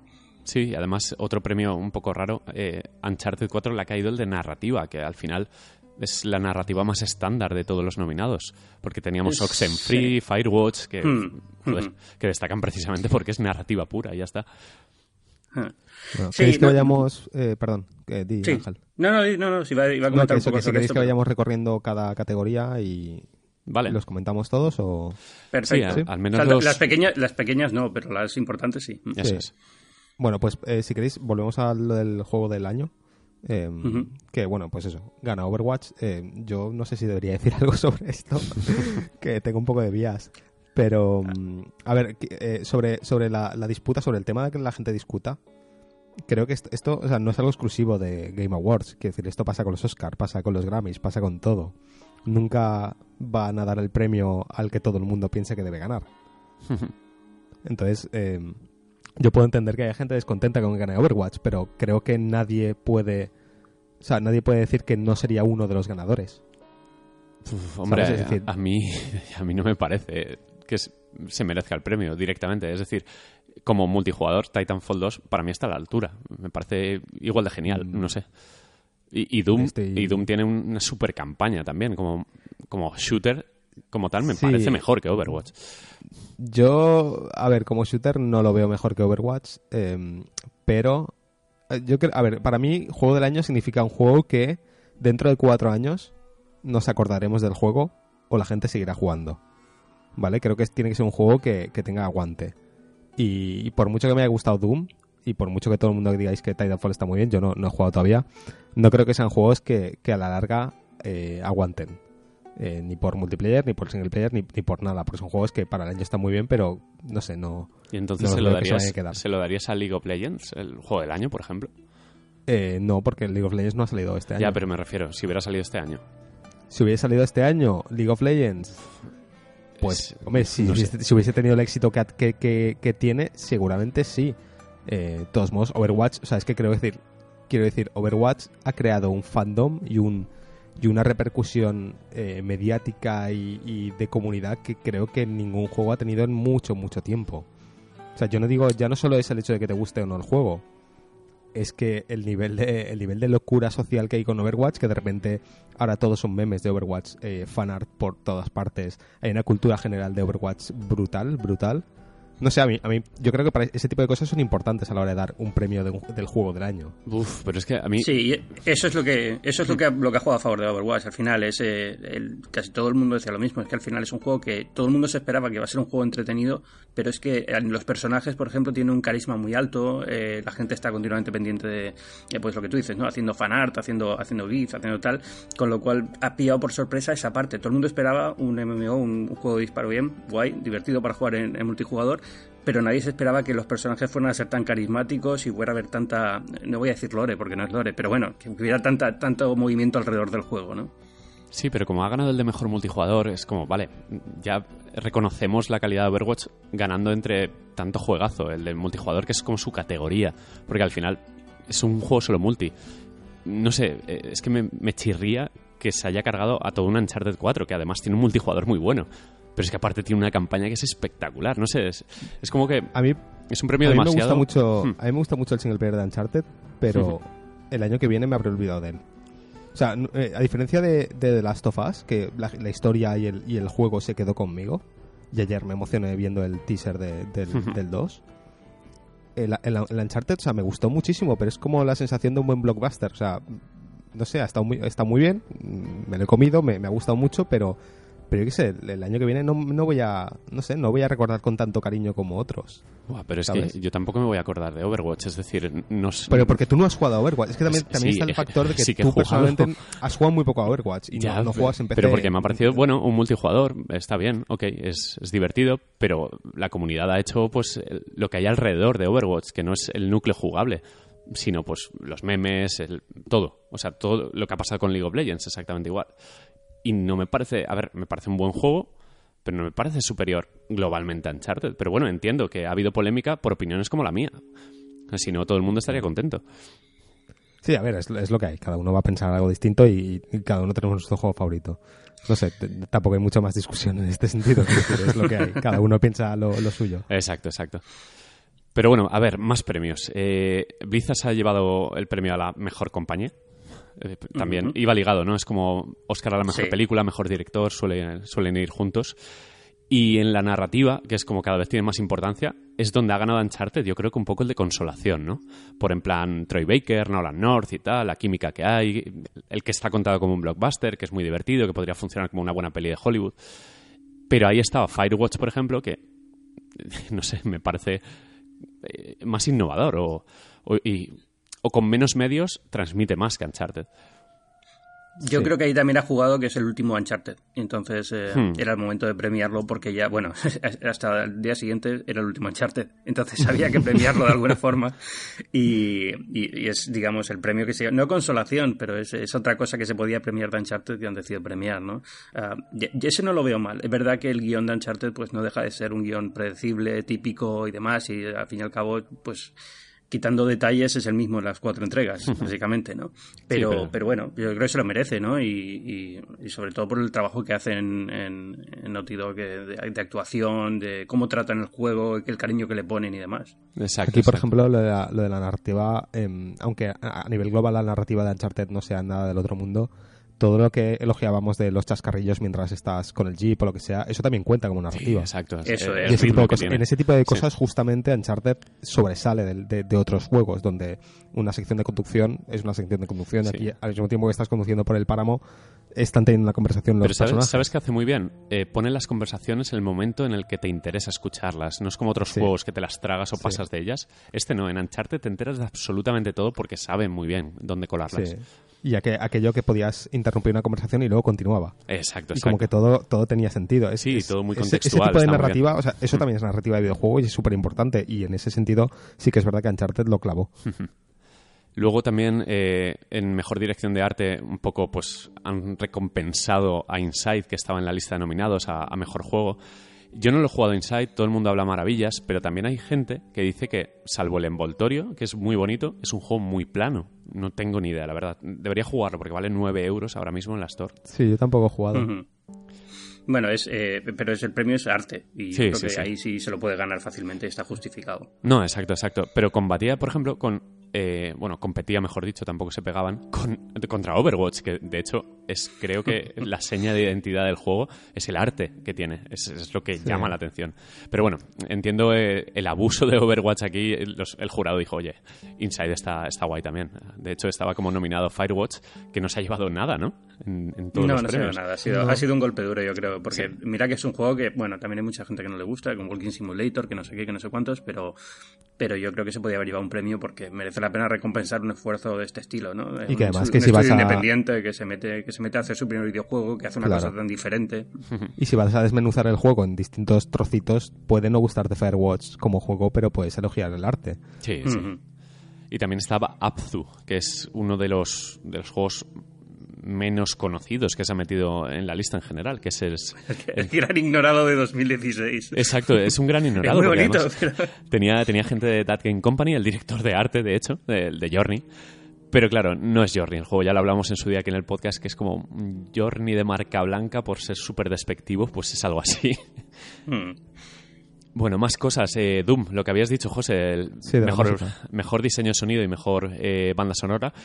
Yo estoy de acuerdo aquí. A ver, salvo Red Infinite, que también es un poco un refrito porque viene de Red. eh, no lo voy a discutir. A ver, en diseño de sonido, Battlefield 1 me parece increíble, pero entiendo que el, el binomio música-sonido de Doom es una pasada. Y es Es diferente. para mí son dos premios distintos, tío. Tenían que haber sido dos Sí. premios distintos. Porque yo ahí, a ver, también es un poco que yo no he jugado a todos esos juegos, pero por ejemplo a mí la música del Doom me encantó. Pero el sonido, pese a estar muy bien también, posiblemente Battlefield, que todo el mundo habla muy bien de la mezcla de sonido de Battlefield, se- será mejor, ¿sabes? De- entonces no, no sé no sé por qué está englobado todo en una misma categoría. Bueno, al final es que la música también de Doom, al ser metal, al, al ser más rockera, al ser diferente en general, porque casi todo se mueve entre lo electrónico y lo orquestal, pues al, al tener Mm. algo, al ofrecer algo distinto, también lo entiendo, ¿eh? llama mucho la atención. No, no, ojo, que, que sí, que yo música se la, se la da Doom, pero el sonido no lo sé.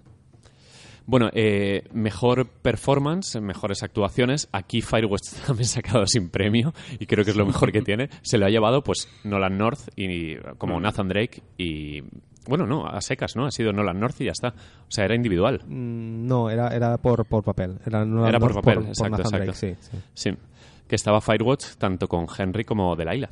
Y al final Sí. nada, ¿no? Ujú. Ni uno. Bueno, aquí yo creo que es premio a la carrera de Nolan North, ¿no? Que dobla También, como el, eh, el- eso es. el 90% de juegos AAA está ahí. El, o sea, que, que tampoco, tampoco vamos a darle más vueltas. Eh, me gustó mucho y en esta categoría estamos, es- creo que estáis viendo el mismo listado que yo. Es difícil hacer un podcast cuando no estáis aquí, ¿eh? Si, si nota la gente que, que estamos así un poco callados, eh, silencios incómodos, es porque ahora mismo estoy mirando a la nada. Absolutamente. Eh, Games for Impact, que entiendo que son los juegos más impactantes o que más eh, marcan, eh, el discurso del creador de That Dragon Sí. Cancer, que fue el que ganó. Eh, joder, me, me el emocionó. discurso ¿eh? fue, sí, el discurso fue muy, muy emotivo. Lo- el premio era cantado. Yo creo que esta categoría prácticamente estaba hecha para dársela a este juego. Más que nada claro. porque nosotros, además, no conocíamos ninguno más de la lista. Y fue como, vale, va a Sí. ganar este, sí. Sí. Sí, pero, pero la verdad es que el discurso fue muy bonito. ¿Cómo se vivió ayer? Eh, Sí. El 1979 Revolution era el de... Era el de... No, espérate, estoy pensando en otro. Eh, nada, callad, no, no he dicho nada. Estaba pensando en otro juego. No, pues te preguntaba Ángel cómo se vivió un discurso que, que corta tanto el rollo, ¿no? En un ambiente de fiesta. Bien, no, pero, pero fue muy, muy, muy emotivo y muy bonito. La gente se puso en pie, aplaudió. O sea, yo creo que quitando a Kojima fue lo que la gente aplaudió más en toda, en toda la feria. Bueno, eh, luego cuando terminemos la lista hablamos de Kojima. Pensaba que ibas a decir que Kojima era el único que no había aplaudido o algo. Exacto, eh, es su ego. Que se había quedado en plan de ¿quién es este? ¿Y por qué le aplauden? el, el mejor juego indie se lo llevó también Inside eh, cuando estaba The Witness en esa categoría, que a mí me llama muchísimo la atención que The Witness se haya quedado sin nada. También es que Jonathan Blow es como el típico bocazas, es un genio y a la vez un bocazas, y yo creo que no le tienen demasiado aprecio en general. Pero no Es Pero no creo The que eso sea- No. No creo yo que creo sea- que Ins- claro. Inside yo creo que está merecido ahí. ¿eh? Eh, The Witness es, es un tipo de juego que gusta a un público muy concreto. Inside tiene un público más amplio y gusta más, yo creo, en ese sentido. También estaba Hyper Light Drifter, que lo había hecho solo un tío, que Vale. tiene mucho mérito. Y Stardew Valley, que eh, lo, lo ponen por las nubes en todas partes. Se ha confirmado esta semana que sale en One. No lo he probado y me encantaría, la verdad. ¿Habéis, ¿Sabéis de, de qué va Stardew Valley? No, No. no. Pues básicamente eres una especie de Harvest Moon, donde eres un granjero y tienes que relacionarte, tienes que hacer vida. Es un simulador de vida en, en el campo. La vida simple que deseas, No, José, pues el Como. Farming Simulator. Algo así, pero en plan eh, relaciones profundas, eh, tienes que trabajar, básicamente trabajas y aparte te relacionas. Y está, bueno, es, es en 2D, con, con sprites, es muy bonito. Y lo ponen por las nubes en todas partes donde hablan de él. O sea que, a ver, no ha ganado pues, por X motivos como Witness o el Hyperlight. Eh, y esta lista lo único que reafirma es que debemos jugar a Inside. O sea, se, Sí. se ha llevado varios premios y todo el mundo dice que es, es Yo maravilloso. igual me lo pillo. Está o sea, ¿se puede jugar bien con tecla de ratón? Eh, entiendo que no se debe jugar mal del todo, porque al final será desplazamiento lateral, salto y acción. Quizás, no sé. Hmm. Bueno, miraré. Es que no tengo pad aquí. Y me lo voy a pillar para PC. El juego de móviles, esto estaba más que cantado Pokémon Sí, Go, es que, Vale. joder, pero vamos. era obvio.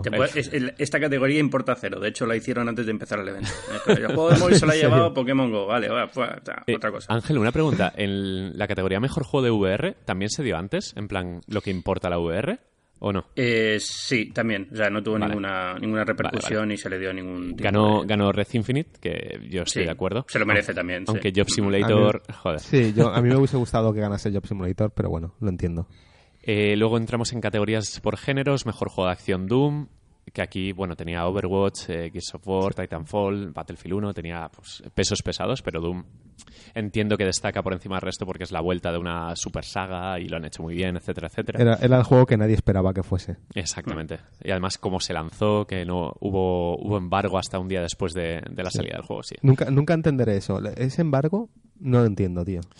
Bueno, eh, a ver, Bethesda, ya, ya hablamos el otro día de ello, es, es lo que hay, ¿no? Y todo el mundo se está acostumbrando a lo mismo y al final, pues, hasta que estalle la asociación ficticia de prensa del videojuego, que todavía no tenemos, y diga, se acabó.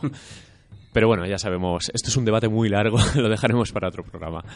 Eh, mejor Bien. juego de acción-aventura Dishonored 2, yo estoy bastante de acuerdo, y más viendo los rivales que tenía, porque Uncharted 4 pues, ha ganado otras cosas, también estaba ahí. Estaba Ratchet and Clank, curioso, y Hitman. Sí. Sí.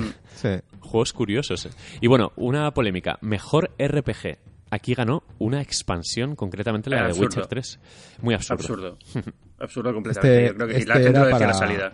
Este era para Dark Souls. Hombre, desde Sí. luego.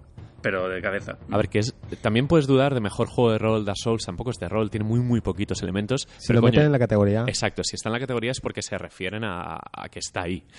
Y Mm. Dark Souls 3, joder.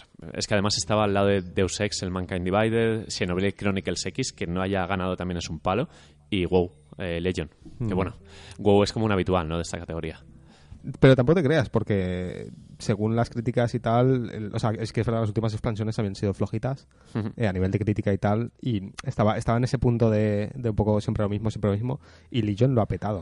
O sea, Sí. lo ha petado en números, lo ha petado en críticas y tal, todo el mundo es en plan de, ostras, esto es la vuelta del WoW. Eh, aún así, a ver, yo decir que por mucho que me haya gustado WoW, este año el Dark Souls 3 me ha marcado. O sea, me ha cambiado la vida. Dark Souls 3. Eso es buenísimo, me, me encanta. es la Entonces- mejor noticia que hemos tenido este año. eh, te lo juro que el otro día estaba viendo el, el canal este que ha cerrado de YouTube de críticas, ¿cómo se llamaba? ¿El Bukuki este o...? Ah, sí, sí, el book. Vale, y eh, me, me dio por entrar a verlo porque no, nunca los había visto y me, me dio por ver los vídeos de Dark, Souls y me entraron unas ganas enormes de volver a Sí, jugar. pues te tienes que ver eh, los de Scanliner de Bloodborne. Vas a flipar. Vale. ¿Sabes? De hecho, mira, el Bloodborne lo tengo pendiente todavía Pues y mira, tengo que jugar. te ves los vídeos y luego juegas y verás qué guay. Cuando, cuando tenga la Play, a ver si este, si A esta ver, a ver. Cae, la Play de, de una vez. Eh, mejor Bueno. juego de lucha, otra polémica, Street Fighter V, el, el juego que salió a medias y que todo el mundo lo Sí. criticó porque el netcode estaba roto. eh, el- la única baza que tenía el juego online y no funcionaba bien, pues al final le llovieron palos por todas partes a Capcom. Ahora entiendo que el juego está como muy entero y funciona bien y se usa para los torneos y bla bla. Pero es como un Y- premio a la vagancia, ¿no? Y el netcode, aparte, eh, funcionaba funciona mal en Europa, pero en Estados Unidos ha funcionado muy, muy bien. O sea, Sí. No han tenido tantos problemas como en Europa, con lo cual, al, al parte del jurado que le toca de Estados Unidos ha votado que sí, ya está. ¿no? Y Claro. tampoco en lucha ha habido mucho eh, este año. ¿no? No, es lo que iba a decir, que, sí. que también pasa que el Street Fighter creo que es de, de la lista el único Mm. que más o menos el mainstream conoce. Claro, es. porque el resto de juegos, bueno, King of Fighters 14 que está bien, pero está de capa caída, eh, Killer Instinct Season 3, que es, bueno, ya sabemos, llevan tres años haciendo Killer Instinct, y Pokémon Tournament, que no había Smash Bros. este año, por lo que no, no estaba ahí. El que me falta a mí es el Guilty Gear, el último, pero también entiendo que es una saga muy de nicho y todos los dos de rollo anime, pues como que no en Estados Unidos lo juegan cuatro gatos y ya está. Al final es un premio por castigo, ¿no? Por, por un género prácticamente muerto que el único que Sí. sigue sacando juegos es Street Fighter. Mejor estrategia para Civilization 6, estaba bastante cantado. eh, Ya, mm. Eh, mejor juego familiar para Pokémon Go, también. Me bastante parece fácil. correcto. Sí, sí, de hecho, al final nos ha hecho a gente de 30 años salir a la calle a, a capturar Pokémon. O sea, es De increíble. 30 y de, y de 40, ¿eh? Yo he visto 40, gente sí. mayor jugando. Exacto, exacto. Eh, mejor juego eh, de deportes, carreras, lo han metido, ya que hay pocos de carreras, han unido deportes con, con los coches, han metido a Forza Horizon 3, lo veo súper justo, de hecho es un- una bestia, y por primera vez por encima de los NBA, por ejemplo, de NBA 2K17, que es un habitual total de, estas listas. También teníamos FIFA 17, PES 17 y MLB, el de, el de béisbol. Entiendo que Forza ahí es como muy superior a todos. Y de hecho sale ya, eh, creo que la semana que viene, la, expansión de la nieve. La nieve de Australia, que habrá que verla. Mejor multijugador Overwatch. Ahí yo creo que es prácticamente in- indudable. Es, es muy bueno en lo que hace y es, es 100% multijugador. El juego más esperado. Esto mola, porque eh, Estados Unidos para mí es sinónimo de Nintendo. Es como el bastión más grande que tiene Nintendo allí. Ha ganado Zelda. A mí este premio no me gusta. O sea, como, como, A mí tampoco. como idea. No sé ¿eh? qué premio exactamente. Claro, es en plan de premio al hype o, o- o qué. Sí, ¿Qué premio- miran? Los hilos de Reddit a ver cuántos posts hay, cuántos sí, upvotes? supongo que a- al ruido que hace en, en Internet en general. Y Zelda es cierto que tanto en el E3 cuando abrieron el, la Treehouse esta de Nintendo como en todos los streamings, lo, lo ha reventado. Es alucinante las colas que se montaban. Pero está ahí, ahí con el Red Dead, ¿eh? A ver, yo entiendo porque- que... Eso es. Sí, Mm. Pero Es que entiendo el que, Red que Dead no Red tiene Dead, nada. buah.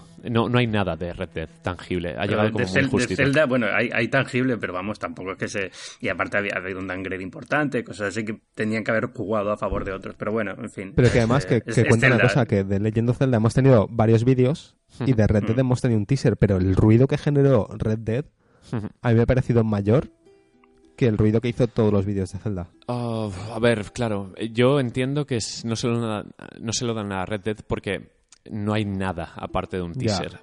A ver, es el juego más esperado y si hubieran, si hubieran presentado antes de Last of Us 2, pues ah, también habría dudado, en plan, joder, el ruido que ha hecho de Last of Us en un día es alucinante.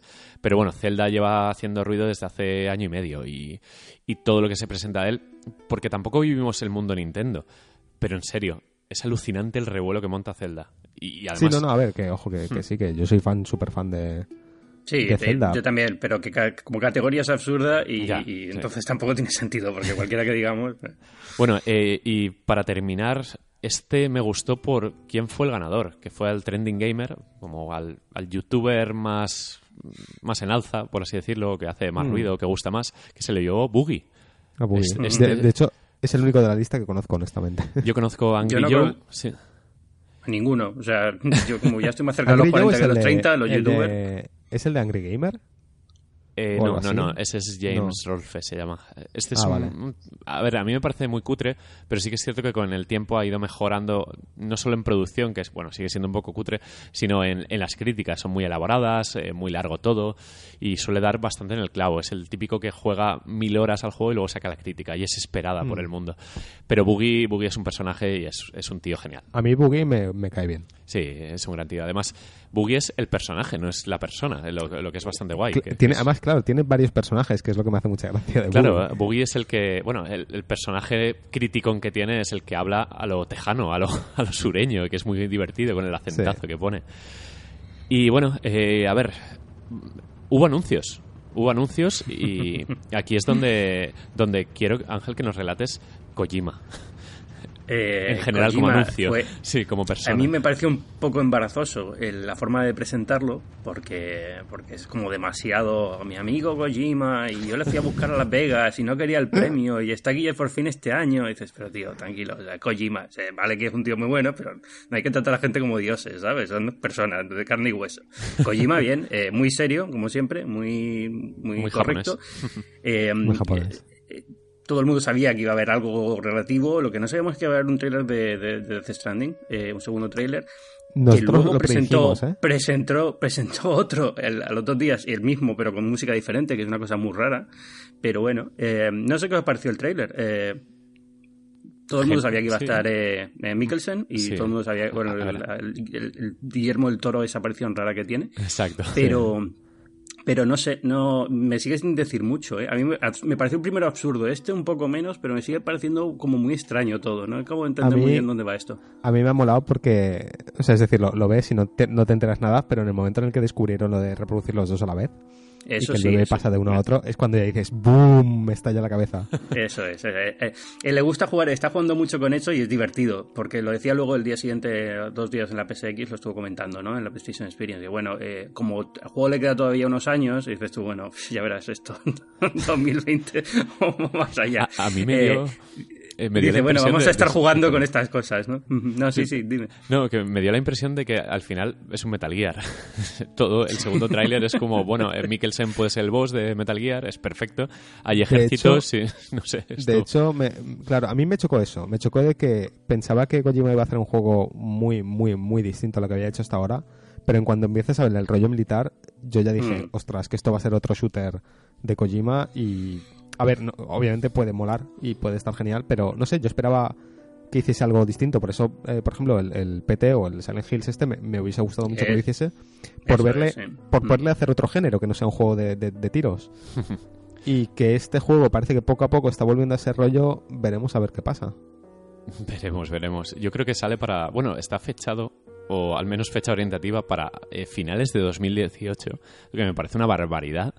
De hecho, mi apuesta es Lo- que The Last of Us 2 sale antes. Sí, luego hablamos, si quieres, con la PSX, eh, de la PlayStation Experience, hablamos un poco de- del tema este del motor gráfico y demás, y los tiempos, porque a mí también me parece muy optimista, ¿eh? Sí. Sí.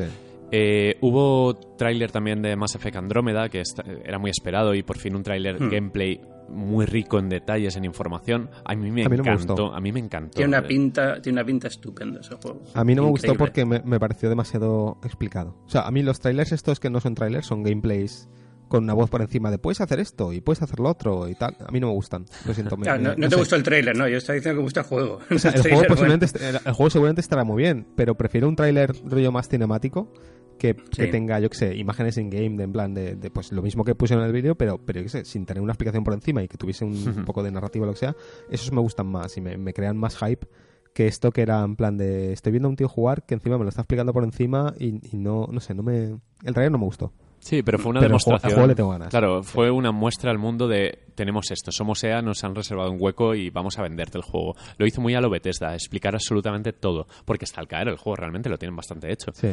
Y lo- el- la pinta que tiene eh, es buena, buena para ser, para mover todo lo que mueve. La escena esta que sale el, el coche este que usan, que no me acuerdo cómo se llama, que parece Sí. Madagascar de Uncharted 4. Sí, que va sale ahí una cueva sí, y tal. me gusta mucho. Joder, a nivel técnico, para mover todo eso es, es bastante resultón. Y todo el tema música, universo, diseño artístico, es, es a, a mí me Mi puede. único miedo, mi único miedo es que lo estén llevando, que la, la saga Mass Effect en general la está llevando cada vez más al juego de acción. Sí, de hecho el shooter Y- eh, es muy sí. protagonista en el tráiler.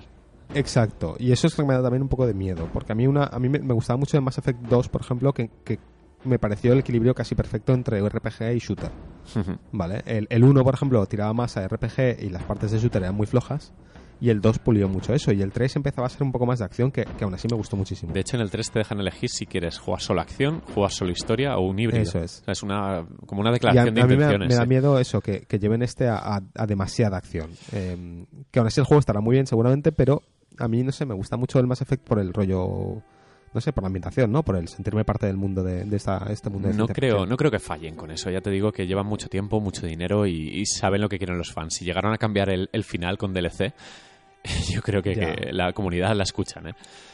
Eh, bueno, más cosas. Eh, hubo un gameplay, bueno, un tráiler de, de Zelda, del Breath of the Wild. Ujú. Eh, downgrade de la hostia. Eso sí, que es cierto. Pero alucinante. Desde el Sí, primer, downgrade, fra- ¿lo desde el primer frame. Sí, la, la hierba, el primer frame. Además, ha cantado una barbaridad. ¿eh? ¿Te acuerdas, Guay, no José, de la imagen esta promocional del primer, bueno, el primer teaser cuando se veía todo el campo que se alejaba la Sí, cámara sí. y se veían pues las briznas de césped, todo súper bonito y nítido? Pues está la imagen comparativa y es lamentable. Hay una generación de diferencias. Luego, luego lo voy a buscar porque la verdad es que no había visto el, la comparativa, no la había visto. Pero bueno, Pero sí. ya- eso se sabía ya, ¿no? Ya se había visto en el, en el...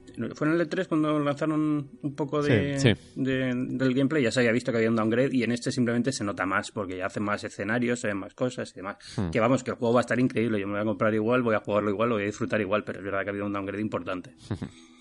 Eh, más cositas. Bueno, hubo primer gameplay de Prey. Eh, lo hacen Arcan Studios, los de Dishonor, y lo que se vio pues es lo que se espera de Arcan, coger un FPS y convertirlo en otra cosa nueva. Hmm. Eh, viste, pudiste verlo, ¿no? Allí en... Eh, lo que pusieron en el gameplay, pero vamos, tampoco eh, tiene una pinta muy interesante, pero no, no, no había no había zona de juego en nada de eso, o sea que no tengo mucho más que añadir. vale, Sí, bueno. claro. y para terminar, dos anuncios. Uno que, bueno, está bien, a- a- es interesante, de Walking Dead temporada 3. Y Bullet Storm Remastered, que es, es curioso que, que decidan remasterizar un juego que, bueno, pasó desapercibido, tuvo buena crítica, pero es el típico que vende poco y no tiene nombre. Eh, se te quedan dos cosas buenas. Eh, Telltale, eh, Guardians of the Galaxy, Ah, es verdad, es verdad, perdona, perdona, se me había olvidado. y, Sí. y Rocket League. Tío, tenéis una nueva exclusiva mundial, una nueva fase de Rocket League. Pasamos al siguiente. no, vale, perfecto. Eh, bueno, eh, no sé si se nos olvida algo. Estábamos repasando aquí que habíamos apuntado en el documento el, el lío este que hubo, el rant de, de Guillermo del Toro en, en Twitter con lo de Kojima y Konami. Eh, es extraño, o al- por lo menos curioso, ver a, a todo un Guillermo del Toro, que es como más conocido que Kojima, desde luego, eh, cagarse en Konami y alabar a Kojima. Pero así Yo lo seguido, veo, pam, pam. lo veo menos raro porque, a ver, obviamente que, que Guillermo del Toro es amiguete de Kojima, pero Guillermo no tiene las, o sea, no está atado a la industria del videojuego, por lo tanto le, le da bastante igual todo. y si quiere decir fuck Konami, lo dice No, y pero no se sé si a, y a nivel de no imagen. ¿sabes? A nivel de imagen, pues las productoras, no sé cómo será Hollywood en estos casos, pero que vean a alguien comportarse así, no sé si, si es Guillermo bueno para él. siempre ha sido bastante liberal con decir un poco lo que piensa. Eh, eh, con, con cosas como Pacific Rim y, y El Hobbit y esto y Hellboy y tal, por ejemplo, cada vez que alguien le preguntaba cosas de, oye, ¿vas a hacer Hellboy 3 y tal? Él siempre ha hablado bastante transparente, de forma bastante transparente.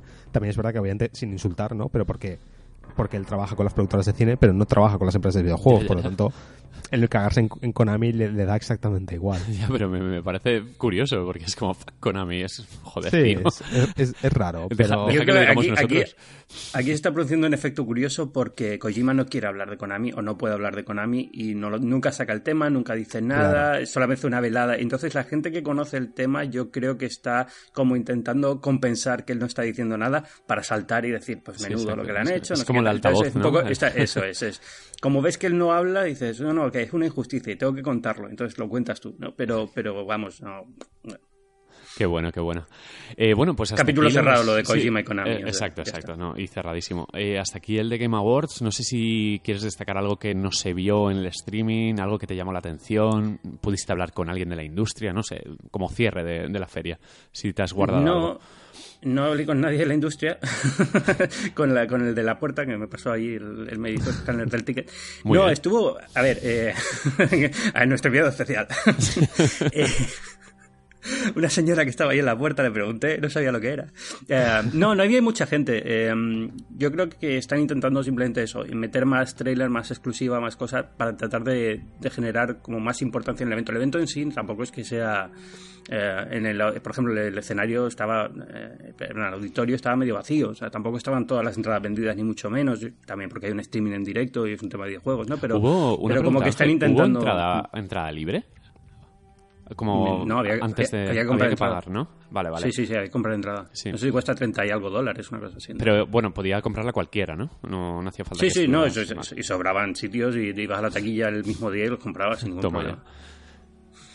Bueno, pues eh, pasamos, si queréis, al, al PlayStation Experience, tampoco para alargarnos mucho, que creo que tiene más contenido y más interesante, sobre todo porque hay anuncios inesperados. Bueno, inesperados, deseadísimos, pero que no, no creíamos que iban a anunciarlos ya tan pronto. Hmm. Eh, pues cuéntanos, Ángel, PlayStation Experience. Esto fue en Los Ángeles, ¿verdad? Eh, sí, eh, muy cerquita, bueno, no muy cerquita, Anaheim, que está como una hora, es donde está Disneyland. Eh, se está celebrando todavía, ahora, eh, bueno, todavía cuando estamos grabando el podcast, ahora me voy para jugar un rato más. Eh, Grande. mira, oye, si empiezas con, con un nuevo Uncharted, Uncharted, estoy diciendo Uncharted en vez de Uncharted porque Marquino me ha dicho que tengo que pronunciar mal para, para cubrir sus, su puesto en el, en el podcast. Me parece bien. Empiezas con Uncharted y acabas con Last of Us 2, lo que metas en medio da exactamente igual. O sea, Toda la un razón, éxito ¿eh? de conferencia. Entonces, Sí, da- ¿qué, qué voy a decir? Un éxito de conferencia. Ya está. es así de claro.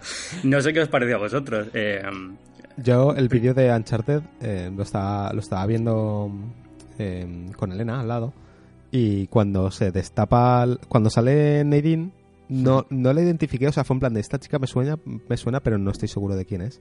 Y la chica, la otra chica se quita el, el velo y justo en ese momento Elena me dice, ese gemido era muy de Lara Croft, ¿no? Entonces se quita el velo la chica, es morena y, y, claro, yo pensé que era un, un, un Tomb Raider nuevo.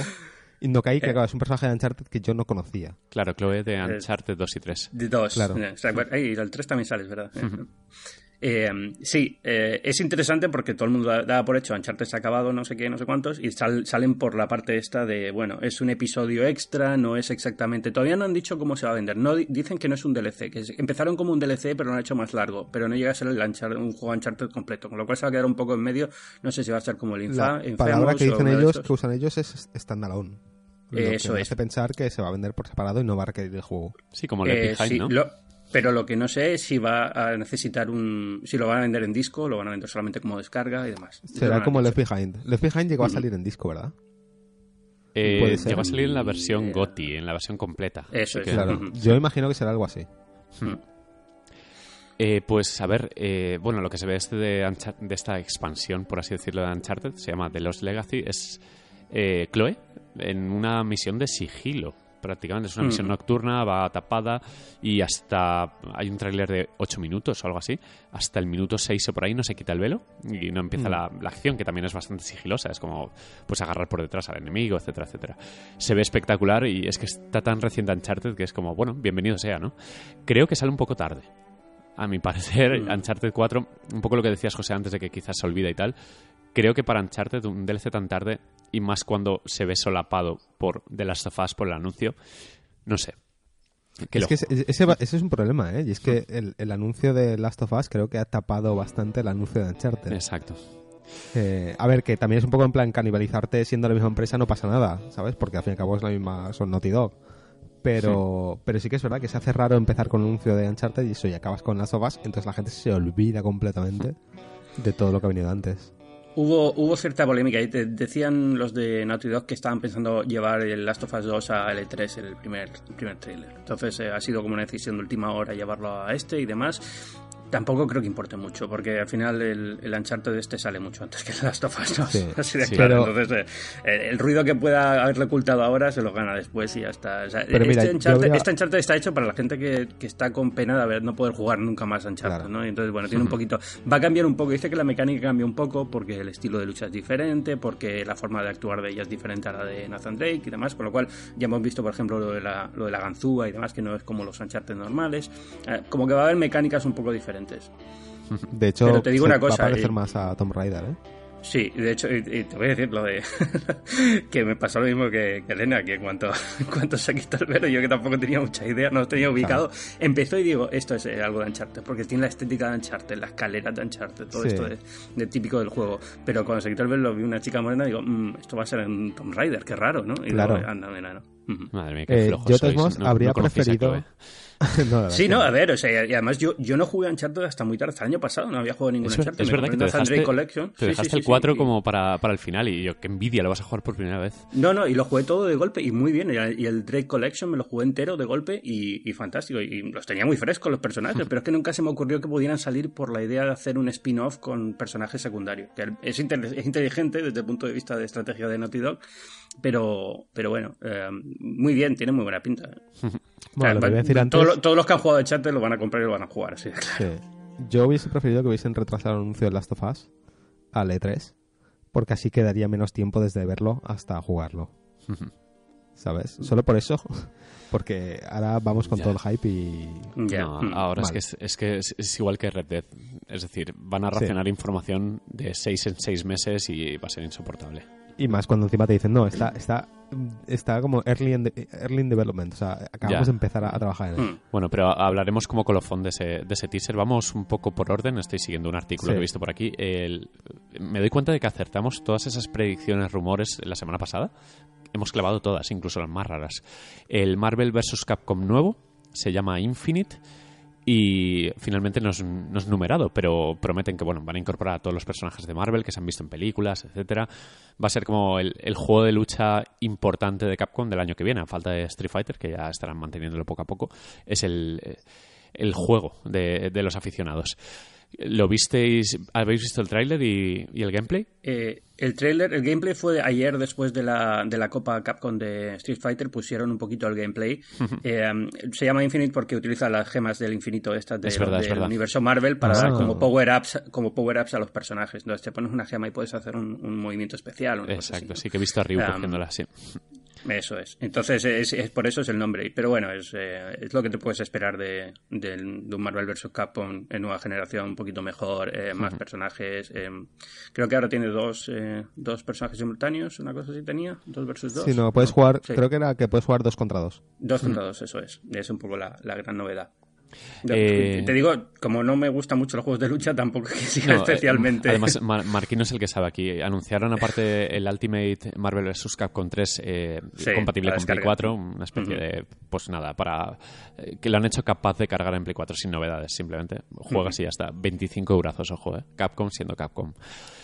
Y aparte de esto, pues bueno, otro anuncio que adivinamos de casualidad. Nadie apostaba por esto, pero bueno, Wipeout vuelve. ¿En serio? Sí, Lo, o sea, lo, lo hablamos la semana lo pasada. hablamos, lo hablamos, sí. Estarías en otra cosa, pero dijimos lo de Wipeout Seguramente. 4K. No me acordaba. Eh, vuelve con una mezcla entre el último de Vita y el último que hubo para Play 3, si no me equivoco. Eh, 4K 60 frames. eh, bueno, hay, hay fans de Wipeout, aunque no lo parezca, los hay. eh, es una saga muy querida, pero entiendo que es un juego menor para compensar a ese fan que, que también, por tradición, necesita un Wipeout en su consola, que no ha habido hasta ahora. Creo que en todas las de Sony ha habido uno. Yo esto lo, lo uno al de Crash Bandicoot. Entonces, al final son remasters eh, preparados para funcionar muy bien en PS4, eh, eh, perfecto, se ve muy bien, pero no deja de ser un remaster, no es un juego pensado para una nueva generación de consolas, con lo cual eh, no tiene la calidad que podría haber tenido un Wipeout hecho desde cero. Pero yo creo que si te gusta Wipeout, a estas alturas ya también estás acostumbrado. Que es que te ignoren y esto es lo que hay, y se acabó y te lo vas a jugar y te va a encantar igual. Eh, bueno, eh, importante sobre todo lo que decías de Crash. Eh, han enseñado ya el prácticamente remake, lo llamaría, porque no es muy, muy parecido Sí. al original. No, son los, los tres originales eh, como puestos en, en sucesión. Está bien. eh, eh, los, escena- los escenarios están rediseñados, con lo cual no solamente es que se vea bien en una televisión 4K y demás, es que se ve. tiene más vida el juego, ¿no? Pero yo, este es uno de los juegos que creo que no hace falta resucitar y es más la, la tontería, la nostalgia por la nostalgia, que el juego en sí tampoco nunca era. A mí, vamos, no sé, a lo mejor aquí estoy. A mucha gente le gusta Crash Bandicoot, pero yo lo jugué en la PlayStation original y me parece un juego normalito. No había mucho plataforma 3D entonces, con lo cual destacaba, pero ya está. Hombre, a ver, fue, eh, por así decirlo, la mascota no oficial de Sony. Sí que son buenos juegos. Al final Sí. es Naughty Dog, aunque fue como Naughty Dog en pañales todavía. Habían hecho juegos para ordenadores y tal, pero no. Y Pero a mí, tiene mucho a mí sí- si a mí siempre me pareció que como mascota era bastante cutre. Es decir, era como Sí. Nintendo tiene a Mario, eh, Sega tiene a Sonic y nosotros tenemos que sacar una mascota. Toma, aquí tenéis una Sí, mascota que es un eh, poco. es un poco como, como has dicho al principio, un poco puchi. Puchi. Exacto. Totalmente puchi. Entonces, Pero yo qué sé. No hacía es- falta. ¿eh? A ver, Crash Sí. Bandicoot se le tiene cariño porque realmente es buen Sí. juego. A mí el 3, Sí. por ejemplo, me parece maravilloso. También es que yo no tenía Nintendo 64 y me tenía que conformar con un poco lo que, lo que había. lo que había. Sí. Y se le cogió cariño igual que se le cogió al Spiro de los cojones y a Medieval. Es otro. Exacto, exacto. Pero bueno, Crash Bueno, dentro de ese es el jugando y bien. Mm. Sí, has podido jugando y jugar. la verdad. Sí, sí, sí, no he estado jugando. Ayer estuve jugando bastante y pues, fantástico. Muy, muy bien hecho. Bueno, lo que te puedes esperar de un, de un remake bien hecho con eh, nuevas texturas, nuevos escenarios y demás. Pero hay contenido de sobra, ¿eh? Son tres juegos largos y Sí, sí. metidos en, No, no, en- no. en un disco. O sea- O sea que hay juego para rato. Hmm. Eh, muchas, muchas novedades de First de Sony. Eh, hay remaster de Parapa de Rapper, de Loco Roco, de Patapón. Sale Knack 2, que fue muy como... nostalgia todo, ¿eh? Bueno, el juego Cuéntame- que nadie, nadie claro. quería que se hubiera secuela. Por favor, Secuela. Ángel, ¿cómo fue la reacción Hmm. allí cuando Knack 2? Porque yo me habría reído. Pues sí, como que a nadie le importó, o sea, básica, pero bien- piensa que viene, este anuncio viene después de una, una ristra de juegos como Parrapa de Rapper y demás, que todo el mundo lo conoce, pero tío, o sea, tampoco es que sean, o sea, un remaster de Parrapa de Rapper que te puedo decir, sí, clava los 60 frames, pues, claro. o sea, Claro, obviamente, está hecho con papeles. Se ve muy bien en 4K, pero no deja de ser un juego que son, son planos, pues, hay, hay- textura. hay demo ya para bajar. Me la tengo que bajar para traerla la semana que viene porque es, es parapa, no sé. Es como la canción del principio es tan mítica, la del Eh. maestro Cebollino. Bueno, eh, GT Sport también se enseñó un tráiler 4K, eh, HDR y lo que no me esperaba, eh, carreras para VR, que no lo sabía, no tenía ni Eh, idea. Yo te digo una cosa, es el primer juego de VR en el que me he tenido que quitar el casco a mitad de la carrera porque si no, ahí echaba toda la comida. ¿Qué tío. O sea, dices? ¿Qué dices? Un mareo, un mareo. Yo sé que esto luego cada uno tiene sus tal. Y he jugado juegos de carrera de VR primero y tal, o sea que no, no era el primero que jugaba, pero no sé por qué este me ha mareado de una forma increíble. ¿Qué tal se ve? Eh, espectacular, pero pero, Sí. pero los 10 primeros segundos luego ya estaba más pendiente de cómo estaba mi, mi sistema gástrico que, el, que el juego en sí, ¿sabes? Eh, pero bueno, he estado jugando también en, en asiento con, con volante y demás. Claro, a lo mejor le pasa lo del Drive Club, el tema de que las inercias no las Puede notas ser en el eso. cuerpo. Sí. Puede ser eso, Hmm. sí. Y estás acostumbrado a que el- eh, la inercia te lleva hacia un lado del asiento o el otro, y a lo mejor al no tener esa referencia te, te da mareo. es y que a lo mejor si lo juegas G, sentado con un mando, no. Exacto. Bueno, eh, también estoy. eh, me queda con un tráiler que es muy bonito, que es Nino Kuni 2, que tengo Mm. muchas ganas de que salga porque es una peli de Ghibli, es, es alucinante. Es súper, súper bonito ese juego. Eh, no sé si me gustará, porque a mí los JRPGs, pues eso. Pero, Mm. pero lo, lo veo y es- quiero jugarlo. Es una película en- de anime en movimiento, me parece súper chulo. Sí, es, Mm, es una es- eso. pasada. Mm. Hubo tráiler del nuevo Yakuza, de Nier Automata. eh, hubo un poco aluvión de juegos que ya se conocían, pero que eh, todavía se había visto muy poquito. También Esos montajes que hacen de de Exacto. 10 trailers seguidos. el típico reel de juegos, sí. Sí. Hubo también reel de juegos indies, donde me gustó mucho que ya se ven cosas muy enteras de Strafe, que es un FPS que, de hecho, me lo presentaste tú, José.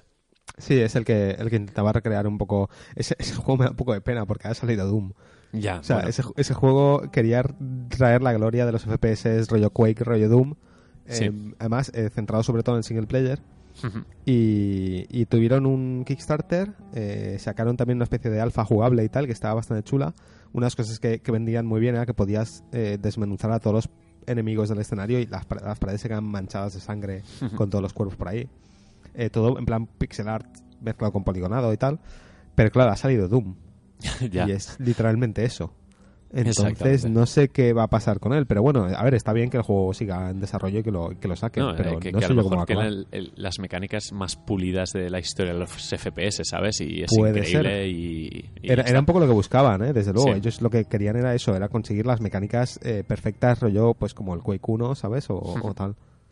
Hubo, hubo dos indies nuevos, uno por Housemark, que es el Next Machina, que al final es un, es un shooter omnidireccional de esos que saben hacer también ellos, y otro que le gustó mucho a Yoshida, lo leí en Twitter, que se llama Bane, Bane. No sé si te fijaste, Eh, Ángel. Sí, lo he estado jugando también. ¿Qué Es tal? muy raro. Eh, Piensa, piensa como en una mezcla entre Flower y Journey. Es, una, es un juego indie muy eh, de escenarios así como muy bonitos, muy, muy árido todo porque es todo como en un desierto y es como un juego de exploración. Eres un cuervo y luego te transformas en un niño. Es como muy metafísico, extraño. No sé, no le acabo de ver el... O sea, le, le veo el, el- el valor artístico al juego, pero va a ser el típico ¿Alguno, juego a- que... ¿Algún juego indie que te llamara la atención?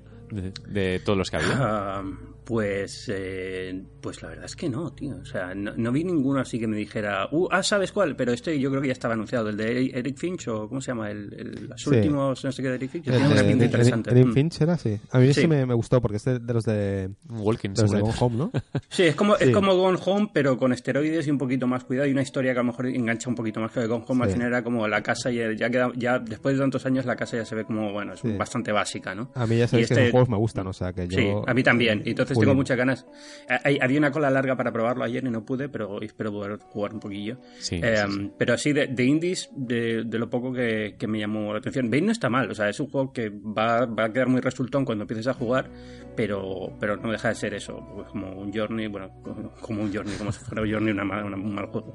Pero que no deja de ser. No, no es un juego que tenga un argumento o una acción mm, desenfrenada, es más, nada más que nada de volar, y explorar y ver el escenario. Mola, mola. Eh, bueno, eh, hubo mucho, mucho juego indie, se presentó y de hecho ya ha salido Let It Die, que es el de, el de Suda 51 de Grasshopper, que Hmm. ya es, es free to play además, se puede bajar ya. A ver si lo... Sí. No, entiendo ese juego, tío. Es, eh, es muy tonto, pero es muy divertido. Es, empiezas en calzoncillos y entonces es un survival y vas cogiendo equipo cada vez más, cada vez más. Y la gracia del juego es que cuando te matan eh, eh, tienes una serie de resurrecciones, puedes comprar más, lo que sea, pero si dices que no quieres resucitar, tu personaje pasa a ser un enemigo para otro jugador. Ah, qué bien. Entonces, cuanto, cuanto más Mm. juegas y más equipo consigues y más fuerte te vuelves y más de nivel subes y te matan, puedes ser un enemigo muy potente para otro jugador. Me gusta, me gusta. Bueno, Suda Está- siempre está haciendo... simpático. Exacto. Sí. Eh, me sorprendió mucho que Windjammers lo rescataran Oye, del olvido. Por favor. Yo- para es- Vita y Play es- 4. O sea, lo, lo vi y digo, ah, tontería, no pasa nada. Luego me puse a jugar, estuve jugando con uh, Nacho Ortiz de Mary Station. Qué divertido es ese juego, tío. Es una droga, Es, genial. droga, es, droga pura, droga pura. Para Vita, además. Es, como... No voy a decir que por merece cierto, la pena una Vita enhorabuena, para eso, una, sí. Vita, una Vita en el escenario en 2016 que yo creo que sí, por sí debería ser noticia. Y, y muy bonita el azul, ¿eh? Que es muy, muy bonita. El azul es chula, ¿eh? Sí. No me la voy a volver a comprar, eso sí, pero, pero muy chula. Bueno, más vídeos, el, el Horizon Zero Dawn este que sale enseguida, que, bueno, han est- han, eh, enseñaron un tráiler con escenarios bastante diferentes a los habituales. Se ve muy bien, pero me sigue dejando un poco frío. ¿Lo has podido jugar allí? Sí, y es impresionante. Yo me he quedado. Además, no solamente lo he jugado, lo he visto en 4K con HDR y te quedas flipando. O sea, Ah, te qué rompe la cabeza el juego. Qué es guay. increíble los escenarios, cómo se ven. Y era un juego que no me llamaba mucho la atención. Digo, estas máquinas así como robóticas y tal. Pero luego parece que va a quedar un, un, un mundo abierto muy chulo. eh, un- una mecánica muy buena. Me gustó bastante, ¿eh? me ha gustado mucho más de lo que pensaba. No sé si es efecto de que ahora sé que el motor gráfico es el mismo que va a tener Death Stranding y me ha subido el hype mucho, pero pero muy bien, ¿eh? Muy, Hombre, muy, muy bien. en guerrilla la son estética muy cada vez me haciendo, haciendo la motores. estética cada vez me gusta más, ¿eh? También. O sea, al principio no me tal y ahora lo de los robots y, y la chica y tal me empieza a gustar bastante más. Pues le quedan dos meses para salir, ¿eh? Lo tenemos ahí. Sí, sí, está, está casi ya, está casi a punto. Y bueno, para no robarte mucho tiempo, vamos a terminar con el gran anuncio, el cierre de el One More Thing, que fue The Last of Us parte 2. Eh, ¿cómo, cómo se vivió eso? Me imagino un estruendo, un aplauso brutal, ¿no? Eh, Alucinante, alucinante. Yo no, vamos, he estado en conferencias de, de todo. O sea, recuerdo de estas eh, tres o cuatro muy, muy contadas. Bueno, de hecho, recuerdo, Last of Us 1 tuvo también una recepción increíble cuando Sí. se anunció en un E3. ¿Sabes cuál Eh, fue ¿se una buena? anunció en E3 o- El E3 de 2015, cuando Last Guardian, Shenmue y Final Fantasy. Es, de- de- en ese nivel, o sea, Sí, fue sí, en ese nivel de, de, Dios mío, o sea, la gente llorando, porque, a ver, se sabía, había rumoreado que iban a hacer un a hacer Last of Us 2 y tal, pero como empezaron con Uncharted, eh, yo creo que la gente dijo, ah, esto es el anuncio de Naughty Dog, y ya no va a haber nada más de Naughty Dog. Y cuando acaban con eso, increíble, y sobre todo porque eh, el tráiler es impresionante, Sí, es de, sí, sí. de los mejores trailers que recuerdo, no sé, alguien dijo en Twitter, había leído a alguien, de, este es el mejor, que fue Pedro Ample, no sé, no, alguien, leía en Twitter, de, si no, no es el mejor juego, el mejor trailer de la historia de videojuegos, porque un juego completamente absurdo como Dead Island tiene un trailer que es increíble. Exacto, es exacto. Eso te iba a decir. Estaba ya en la punta de la Pero- lengua de Island. Pero este es el segundo. O sea, A mí me parece mejor que el de, me parece Sí, mejor que el de The Island. ¿eh? Este tiene mucha fuerza, eh, transmite de- muchísimo. Eh, además, es como reveal, o sea, como revelación, eh, Mm. es muy fuerte. O sea, es decir, el, el Mm. ver un paisaje verde que automáticamente te, te recuerda un poquito a Last of Us, pero piensas, no, no puede ser. De Mm. repente se ve un coche todo reventado y empiezas a pensar, No, ostras, no, no, y, sí, esto la es- señal de es- y tráfico. se ve la señal con el logo de los Exacto. Fireflies y dices, Sí, ya, eso es ya, una o sea, locura. ya, yo ya. Ahí es cuando la Y- gente estalló. Claro, y Eli tocando la guitarra. O sea, no sé, es, es todo Y, tan y Pero- la, y la voz, la Para mí lo canción, me- la mejor parte es que no te das cuenta de que Selly está más adelante. Entonces como empieza a tocar la, la- las manos, la guitarra Sí. y te dices, anda, que es Selly. De Y hecho, yo al, principio pensaba que era Joel con la guitarra. Y la canción es muy bonita y está Sí. todo muy bien hecho y es, Em, es- vamos, mm. ¿Habéis leído lo de la canción? Em, la canción es de un tío que eh, está en Reddit, ¿vale? Alguien lo, lo posteó preguntando y el tío contestó diciendo que sí, que, que, bueno, que su canción, que es un cover que hizo hace, hace tiempo y tal, es un tío que tiene con muy pocos followers en SoundCloud y tal, que pues se ve que un día Naughty Dog le, le contactó y le dijeron, oye, ¿podemos usar tu canción para, para un juego, para un trailer o algo así? El tío dijo, pues, pues claro, además el tío es fan de, de los juegos de Naughty Dog, pero no sabía, no sabía que era para esto. la toca la Y que lotería. Dice que, que- dice que en cuanto vio el tráiler con su canción, claro, tú imagínate la sensación, Buah. ¿sabes? De, de, de repente tu canción que has hecho está en un puto tráiler. ¿Sabéis Eh, lo- Pero encima para uno de tus juegos favoritos. ¿Sabéis lo que me gusta de este tráiler? Eh, aparte de que la ventana es la misma que sale en The Sí, Last of la Us en la pantalla de inicio, Sí, me, es. me encanta que en The Last of Us, si lo habéis jugado, en un momento Joel le dice que le va a enseñar a tocar la guitarra. Y es como, oh, sí. detalle. Mm. Es súper bonito. Eh, es que además Eh, eso, eh, el tráiler cuenta tantas cosas sin decirlas, Sí. Mm. ¿sabes? Que me parece de verdad de los mejores trailers que he visto en mi vida. Mm. Llevan ya bastante tiempo trabajando en la parte de voz, actuación y demás, llevan ya años, o sea que no sé, es verdad que a lo mejor tarda en llegar, pero, pero vamos, eh, no, no es que hayan empezado ahora. eh, A nivel Pues es de- curioso porque ellos dicen que está en, está temprano en el desarrollo. o sea, Imagino que apar- en la parte de motor y de, y de mecánica y demás, sí, pero eh, llevaron luego, después tuvimos un panel con, con Joel y con la- los actores que doblan a Joel y a, y a Ellie y eh, decían que llevaban ya llevan dos años bajo contrato sin poder decir nada, eh, grabando eh, grabando la cara, grabando eh, la- las voces y demás. Estrena Vale, motor. Cual, mm, Eso es lo que iba a preguntar yo. sí. Eh, yo- no lo han dicho, pero me- mi sospecha es que sí, porque si no, no tampoco creo que el desarrollo. Eh, no, no hubieran dicho que el desarrollo va a ser tan largo. Es que es lo que dijeron en el trailer. O sea, antes de salir el trailer, lo que dijeron fue: Este Nuevo motor. juego está early in, de- in development y lleva nuevo motor a 4K y tal. Eh, yo cuando lo dije en Twitter, alguien, un par de personas me saltaron en plan: No, no, esto tiene que ser el motor de Uncharted mejorado y tal, porque bla, bla, bla. Es que aunque sea el Yo- motor de Uncharted 4, da igual, es que va a ser increíble. Es que Claro. tiene que mover Sí. menos cosas que Uncharted. Es más Yo lineal, creo por que así decirlo. si mantiene. y- y A la gente le das el, el, el motor con, el, con la calidad que tenía el, el remaster que hicieron para PS4, con una historia que continúa la anterior bien hecha, y yo creo que el juego luce igual. O sea, es que no. A ver, el, no el no juego va a lucir. tampoco que vaya. Exacto. El juego va a lucir te, ven- como la te vende la historia. Te, te vende la historia y la cinemática. Pero es que La cinemática era in-game, ¿eh? La cinemática, o sea, Ujú. in-game, a Por ver, eso. con el motor, quiero decir. Sí, Em, y, y me creo que, obviamente, luego el juego en sí no va a ser tan tan potente, pero esa cinemática, hecha con un motor in-game, eh, es que te vas a 10 años atrás y eso era la calidad que tenían las cinemáticas Los render. pre- pre-renderizadas.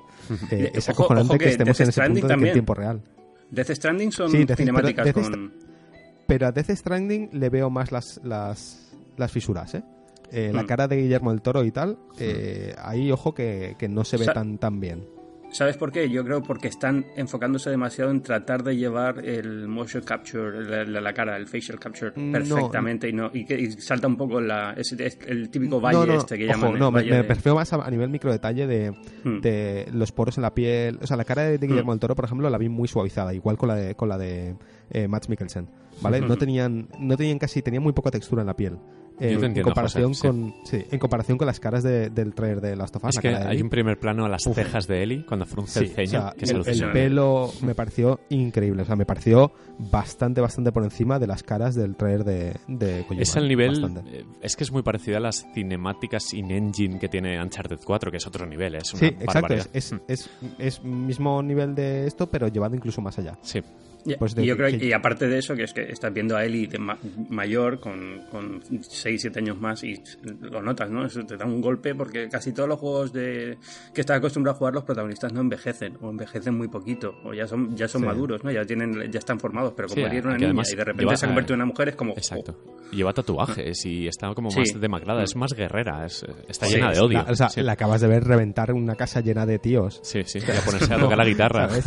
Eh, y encima Eh. o sea, es como una psicópata, ¿sabes? Que de repente ha entrado en modo tranquilo, ¿sabes? Pero es una psicópata al fin y al Sí, cabo, sí, le, sí. le está cayendo la gotita, la gotita de sangre esa y, que le y viene Joel un poco para, para comprobar que, bueno, todo bien, te has cargado a todos. Es como el perro de presa. Eh, Eli ataca y ya está, y se carga a todos.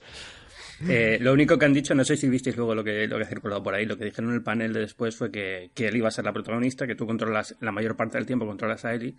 y, mm, no, bueno, no dijeron la mayor parte del tiempo, dijeron controlas a Ellie, pero no sé si van a hacer como en, como en Last of Us 1, que a veces cambiaba. Que en algún momento habrá algún switch, sí. seguro.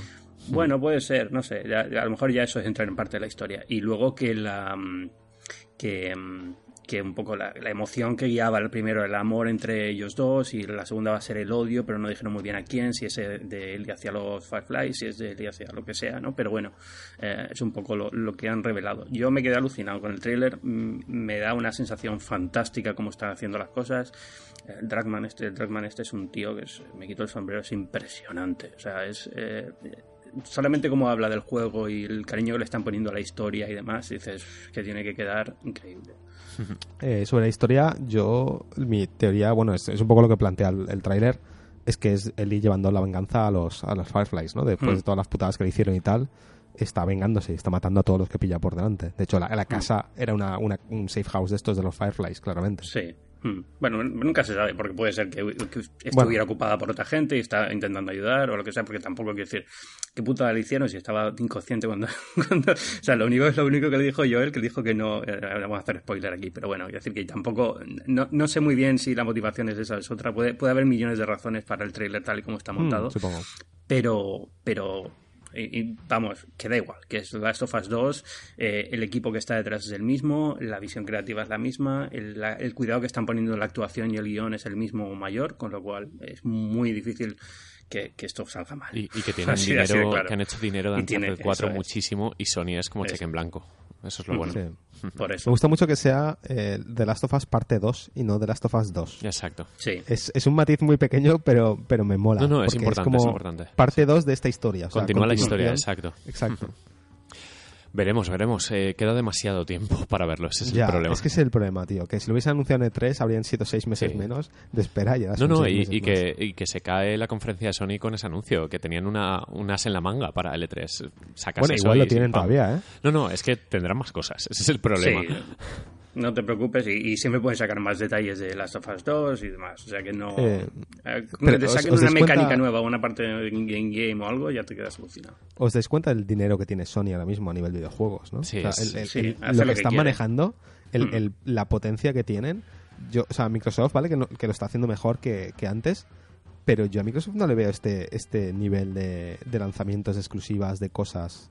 No, Es que no, es no. es- aquí ya también juega la suerte. Cuando tienes un estudio como Naughty Dog que has conseguido crear un equipo capaz de hacer este tipo de juegos, es muy, muy difícil. Eh, No es una cuestión de dinero. Microsoft puede decir, vamos a meter dinero en juegos que tengan una narrativa muy buena y demás, pero no llegan porque porque es también la casualidad de que justo este equipo creativo estás hablando de arte, no estás hablando de- necesariamente de, de- de programación o un equipo de trabajo, ¿no? Entonces eh, tienes que encontrar un artista que sea igual de bueno y, y darle todo lo que puedas y demás, ¿no?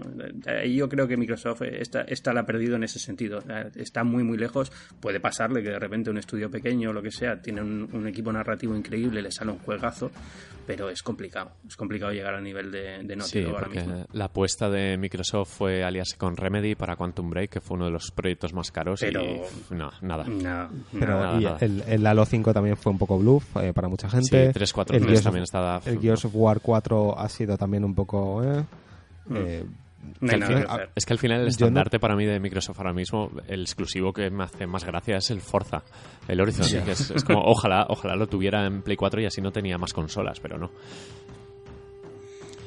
En fin. Eh, eh, o- una última cosa, si queréis hablar de Death Stranding, que lo único, bueno, lo que hicieron fue lanzar un tráiler, el mismo tráiler con diferente música, simplemente, y, em, y contar lo del, lo del motor gráfico, que es... eh, no lo he de visto con. No lo he visto con la otra música. La, la otra, la otra música es la de la otra canción del grupo este. Pues ¿De no sé si es la otra canción, ni idea, tío, ni idea, pero no le queda igual de bien y tampoco, es decir, el mismo tráiler con una música diferente no le cambia mucho. El- de hecho, yo vi los dos y creo que el primero me gustó más, pero no sé si es porque era nuevo y no me lo esperaba y el segundo es como, ah, ya sé que va a aparecer el bebé, ya sé que va. Exacto. Te quita un poco la gracia. Bueno, el décima engine de... Y el bueno, décima engine. eso Claro, eh, Kojima Productions ha abierto estudio en Ámsterdam, básicamente porque guerrillas son de Ámsterdam y querrán trabajar codo con codo. ¿no? Eso. Sí, la idea es que el equipo de Kojima ya está colaborando en el código del motor y van a hacerlo, aunque se creó para, para Horizon, eh, y lo están usando en Horizon Zero Dawn, la idea es que el equipo de Kojima ya también está empezando a colaborar y van a hacerlo un poco mejor para, para Death Stranding. Pero el hecho de que estén usando un motor que ya está funcionando, pues por lo menos puede acortar un poco el tiempo de desarrollo, se supone. No sé cómo va esto. Yo, yo soy muy poco optimista con el con Death Stranding. Tanto a nivel de juego, yo no, es que no quiero idolatrar, no quiero hacer hype porque luego te llevas las decepciones que te llevas, ¿sabes? Y entonces, eh, vamos a ver, conforme vayan saliendo cosas y se vea, me empiezo a creer más o menos la, la historia. Exacto, exacto. Y con ¿Os Kojima... imagináis, que, ¿Os imagináis que luego es un bluff? eh, Es puede. que puede ser, o sea, es que, mira, es muy fácil crear, eh, eh, crear este tipo de hype, es como Lost, es muy fácil crear ese tipo de misterio, uy, aquí hay un- una historia muy compleja detrás porque es confuso, pero luego llevarlo a un buen término y que sea realmente una historia compleja y no simplemente algo que era confuso por ser confuso, eh, es complicado. Que, que Kojima tiene eh, suficiente historia en, en, en su carrera como para justificar eh, hacer este tipo de cosas, ¿no? Pero, pero no quiero darle más importancia de la que tiene el hecho de que sean dos teasers, porque, porque luego te pasa eso, te pasa que el juego es, bueno, pues vale, pero, pero no va a ninguna parte. Ya. Sí, y el feedback que va a tener al fin y al cabo viene de actores que no saben de videojuegos Hmm. y ya está. O sea, no tiene, tiene un buen equipo que ha hecho buenos Metal Gear, pero necesita asesorarse por gente Hmm. de videojuegos. Y está como un poco solo con Guerrilla, y Guerrilla tampoco es el mejor ejemplo. O sea, no está con Naughty Dog, por ejemplo. No sé. Yo, yo soy muy optimista con, con Horizon Zero Dawn, ¿eh? ya, ya os lo digo. A ver si Eh, es el, y- el primer gran juego de guerrilla realmente, porque Killzone vale que ok y tal, motor no. gráficos, pero me. No, no valía mucho. No, no, este de verdad me ha gustado mucho. Bueno, a falta de ver luego el juego completo, la historia y demás, pero, pero lo que es jugar así, la mecánica y demás, es curioso. Eh, y no sé, eso es más o menos todo. No sé si eso os queda algo que queréis hablar del PlayStation. Ahora tengo que ir a jugar un poquito más, pero ya tengo prácticamente jugado todo. Que va a agradecerte que, que, que básicamente estés privándote de horas de juego por estar aquí. O sea, me parece, me parece un, un halago, un honor increíble. No, todavía no he abierto el, el centro de convenciones. Me Ah, estoy vale, vale. del desayuno. Pero Ah, vale, ahora, Bueno, ahora- ahora lo, soluciono, todavía, ¿eh? Lo soluciono rápidamente, no te preocupes. Eh, nada, eh, quería aprovechar que estabas aquí también para... No sé si se nos ha olvidado algo que decir con Conda. Al final te hemos presentado en el rato que nos has estado como uno de los responsables de esta comunidad. Por si querías, no sé, agregar No. algo. Nada, no, perfecto. Aquí estamos todos eh, intentando eh, buscar podcasts españoles que sean de calidad, que den buen sonido, que estén bien producidos, que tengan calidad más allá de simplemente ser eh, cuatro personas hablando, tres personas hablando, que realmente sea un podcast que está cuidado y bien y con hecho con cariño. Y vosotros sois candidato ideal, evidentemente. O sea que Oh, súper contento de teneros, súper contento de teneros ahí. Pues eh, si no si no tenemos nada más que añadir, José, ¿se te ha quedado algo por ahí en el tintero? Eh, no, la verdad es que no. Creo que hemos recorrido todo y no os voy a dar la lata hoy con mis portátiles. No, de hecho es que tenemos otra hora y pico más por ahí en la recámara que la gente que lo esté escuchando no se va a dar cuenta, pero toca, toca sesión de montaje intensa e intensiva también. Eh, nada, eh, esta semana no va... Bueno, vamos a hablar, si queréis, terminamos ya con los lanzamientos, las secciones habituales para cerrar con el sound test de David y así nos despedimos porque si tenemos que hacer otro corte va a ser un poco lioso. Y bueno, tengo aquí el documento. Eh, Los lanzamientos es que esta semana es muy fácil, hemos hablado de ellos. Es que sale Dead Rising 4 y The Last Guardian. Y ya está. Sí. Que es como Y- un. Y ya está, entre comillas, porque The Last Guardian, después de tantos años, por fin. es, es lo que iba a decir, ¿eh? El, el poder, el privilegio de poder decir esta semana sale de las Sí, Guardian. es, es bonito. Es, es muy bonito. Hemos hablado también de Dead Rising 4, ya lo oiréis, para tampoco machacar al oyente. Pero bueno, son, son títulos importantes que salen para terminar el año. Nos queda nada para el programa del GOTI. Eh, PlayStation Plus anunciado con Invisible Link, eh, History's Path of eh, Destinies, Hyperwall, Tiny Troopers, Color Guardians y el VVVVV, este, que, que no sé cómo lo pronuncian, supongo que dirán BBBB o, o no Uno, sé, dos, o tres, Six cuatro, Vs o algo así. se- Seis Vs, sí. Sí, Six Fees, o como lo llamen, para, para Vita. que Es un, es un gran juego, hecho por un tío y muy divertido. Pero bueno, un mes flojo en general. Y nada, eh, un placer Ángel, muchísimas gracias por estar aquí. Y qué envidia te tenemos, que, que estás al lado de los juegos de los, de los que has hablado, me parece eso increíble. Y al lado de Kojima, ¿eh? que, Y al lado de que no, pero est- estar cerca como que te da cierta patina. Eh, o sea, te quedas así en la aura, te deberías, mejora. deberías ir a intentar conseguir una foto con Kojima. Por favor, con el logo de, con el, en Es el móvil pones Game Plus y ya está. Exacto, Es que- eso. Es complicado porque, porque estás siempre rodeado de 5 o 6. ¿Sabes qué puedes de hacer? Kojima Eh, es gordo. Disfrazarte de Geoff Niley. Me, meto- me pongo en una caja de cartón, como en Metal Gear Solid, y salgo así de... Le haría gracia, a lo mejor te pegan un tiro los guardaespaldas, pero yo creo que merecería la pena. Pues nada, eh, lo dicho, un placer y cuando quieras estás invitadísimo, ya lo sabes. Eres nuestro Ah, corresponsal, siempre vacilamos. tenemos Sí. corresponsal. Aunque no te pidamos permiso, lo decimos, da igual, tenemos Yo, corresponsal. en- yo encantado, cuando queráis. Y nada, José, eh, también gracias por estar aquí, que hoy te hemos traído a una hora un poco rara. Sí, hoy es un- una hora un poco rara. Yo, sabéis que con el horario francés vivo un poco raro. Bueno, eh, para terminar ya del todo, ¿dónde nos pueden escuchar? Y doy paso a David Vale, y nos vamos. Pues estamos en, en iBox, eh, estamos en iTunes, eh, estamos en newgameplus.es, estamos en Twitter, arroba newgplus. Eh, recordad, una vez más, damos el, peñazo con que somos parte de, la comunidad de Cuonda. Si queréis saber más sobre, sobre y, lo que es, eh, podéis entrar en cuonda.com. Y eh, dejadnos comentarios en iTunes, ya sean buenos o buenos. Eh, y poco más, la verdad. Creo que no me dejo nada. Pues estupendo, pues nada, como cierre dejamos paso a David y Crono con su soundtest semanal, además muy temático porque hoy hemos hablado de Final Fantasy y él trae de la sexta entrega uno de los mejores temas. Con David os quedáis y nosotros nos vamos pues a, a seguir con la actividad. Un abrazo y nos escuchamos la semana que viene. Hasta luego. Hasta luego.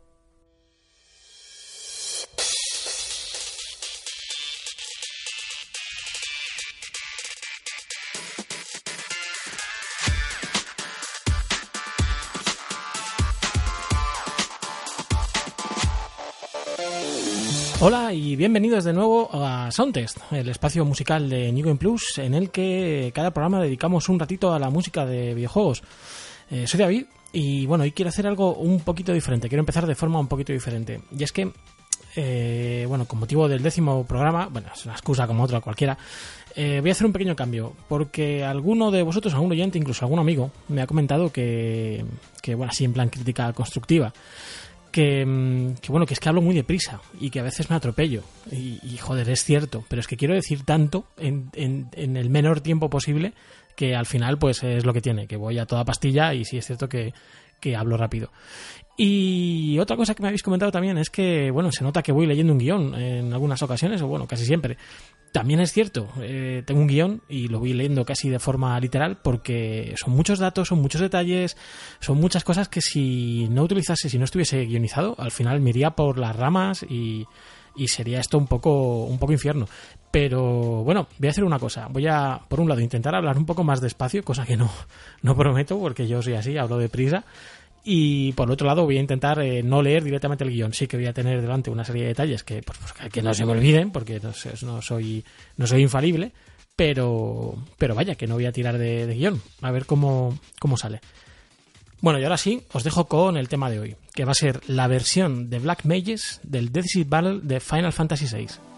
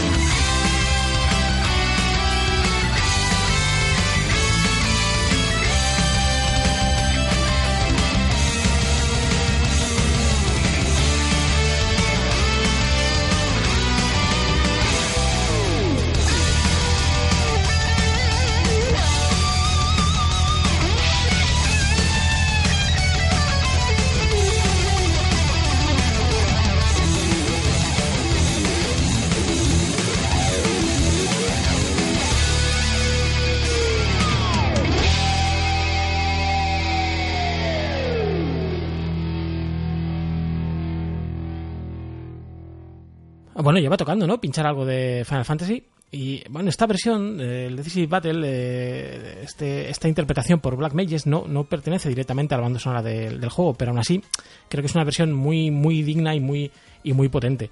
Sobre todo teniendo en cuenta que, que bueno, que está interpretado por la gente de, de Black Mages, eh, banda que entre sus filas tiene al mismísimo Nobuo Ematsu, que es el compositor principal de, de toda la saga Final Fantasy prácticamente.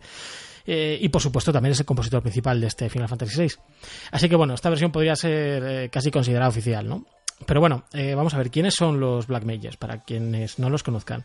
Bueno, pues se trata de una banda de rock japonés que se formó en 2002 por eh, Nobuo Ematsu, Kenichiro Fukui y Tsuyoi Sekito, que eran compositores, al igual que Uematsu, compositores de Squaresoft. Eh, esta banda, eh, bueno, pues se dedica eh, mayormente, bueno, mayormente no, en exclusiva, de hecho, a versionar en tono rock y hard metal, pues muchos de los mejores trabajos de Nobuo Ematsu. Eh, sobre todo de la saga Final Fantasy, un poco por, por, bueno, pues era lo más, lo que más renombre tenía en aquellos años, ¿no? Esta banda sacó tres álbumes, a cada cual mejor, y de hecho, gracias a la incorporación de otros tres miembros, a ver si los digo bien a la primera, ¿eh? Eh Keiji Kawamori, Michio Kamiya y Arata Nyuda, eh, casi nada. En 2010, eh, Uematsu anuncia que la banda se disuelve, pero que él continuará haciendo estas versiones rock como parte del, eh, grupo de la banda Earthbone's Papa. Pero bueno, de esta gente hablaremos otro día porque, porque tiene tela. Y bueno, un poco en mi opinión, Final Fantasy VI es de lo mejorcito que tiene la saga eh, y uno de los títulos eh, más queridos por, todos los fans. Y eso que en Europa no llegamos a, a tener el juego, al menos no de forma oficial, eh, hasta que en 2002 eh, se pusiera a la venta para PlayStation en el recopilatorio que sacaron de los, de los Final Fantasy clásicos. Recordar que este juego es original de Super Nintendo, como decía, solo salió en Japón y en Estados Unidos allá por el año 1994. Eh, y bueno, la verdad es que me sabe un poco mal pasar tan por encima de una saga como es Final Fantasy. Y más eh, ahora que seguramente para cuando escuchéis esto es muy probable que ya tengamos Final Fantasy XV eh, entre nosotros. Y sobre todo pasar tan por encima de un compositor fuera de serie como es Nobuo Ematsu. Pero es que si me metiese en detalle estaríamos aquí tres horas. Es lo que os decía antes. Al final me voy por las ramas y, bueno, hace falta mucho tiempo para hablar en profundidad, con detalle de, la obra, de, del hombre, del mito de Nobuo Ematsu. Eh, así que bueno, si os ha gustado, eh, os animo como siempre a rebuscar por internet, ya que tenéis información y obras a punta pala. Y bueno, como es habitual, antes de terminar, eh, ración de datos Wikipedia. Eh, Nobuo Ematsu no solo ha participado en la saga Final Fantasy, por supuesto. Entre sus muchas composiciones tenemos algunas tan curiosas como la del tema de la intro de Super Smash Bros. Brawl para la Wii. O ya fuera del ámbito de videojuego, eh, composiciones para los eh, para animes como Fairy Tail the Movie o Game Saga. Eh. Y ahora sí, para terminar, comentar algo que siempre se me olvida. Si queréis proponer algún tema o queréis hacerme llegar cualquier comentario, preguntarme por algún detalle que me haya pasado por alto o lo que sea, podéis encontrarme en Twitter como iCrono y latina crono como el del Chrono Trigger, ¿vale? Vale, hasta la semana que viene.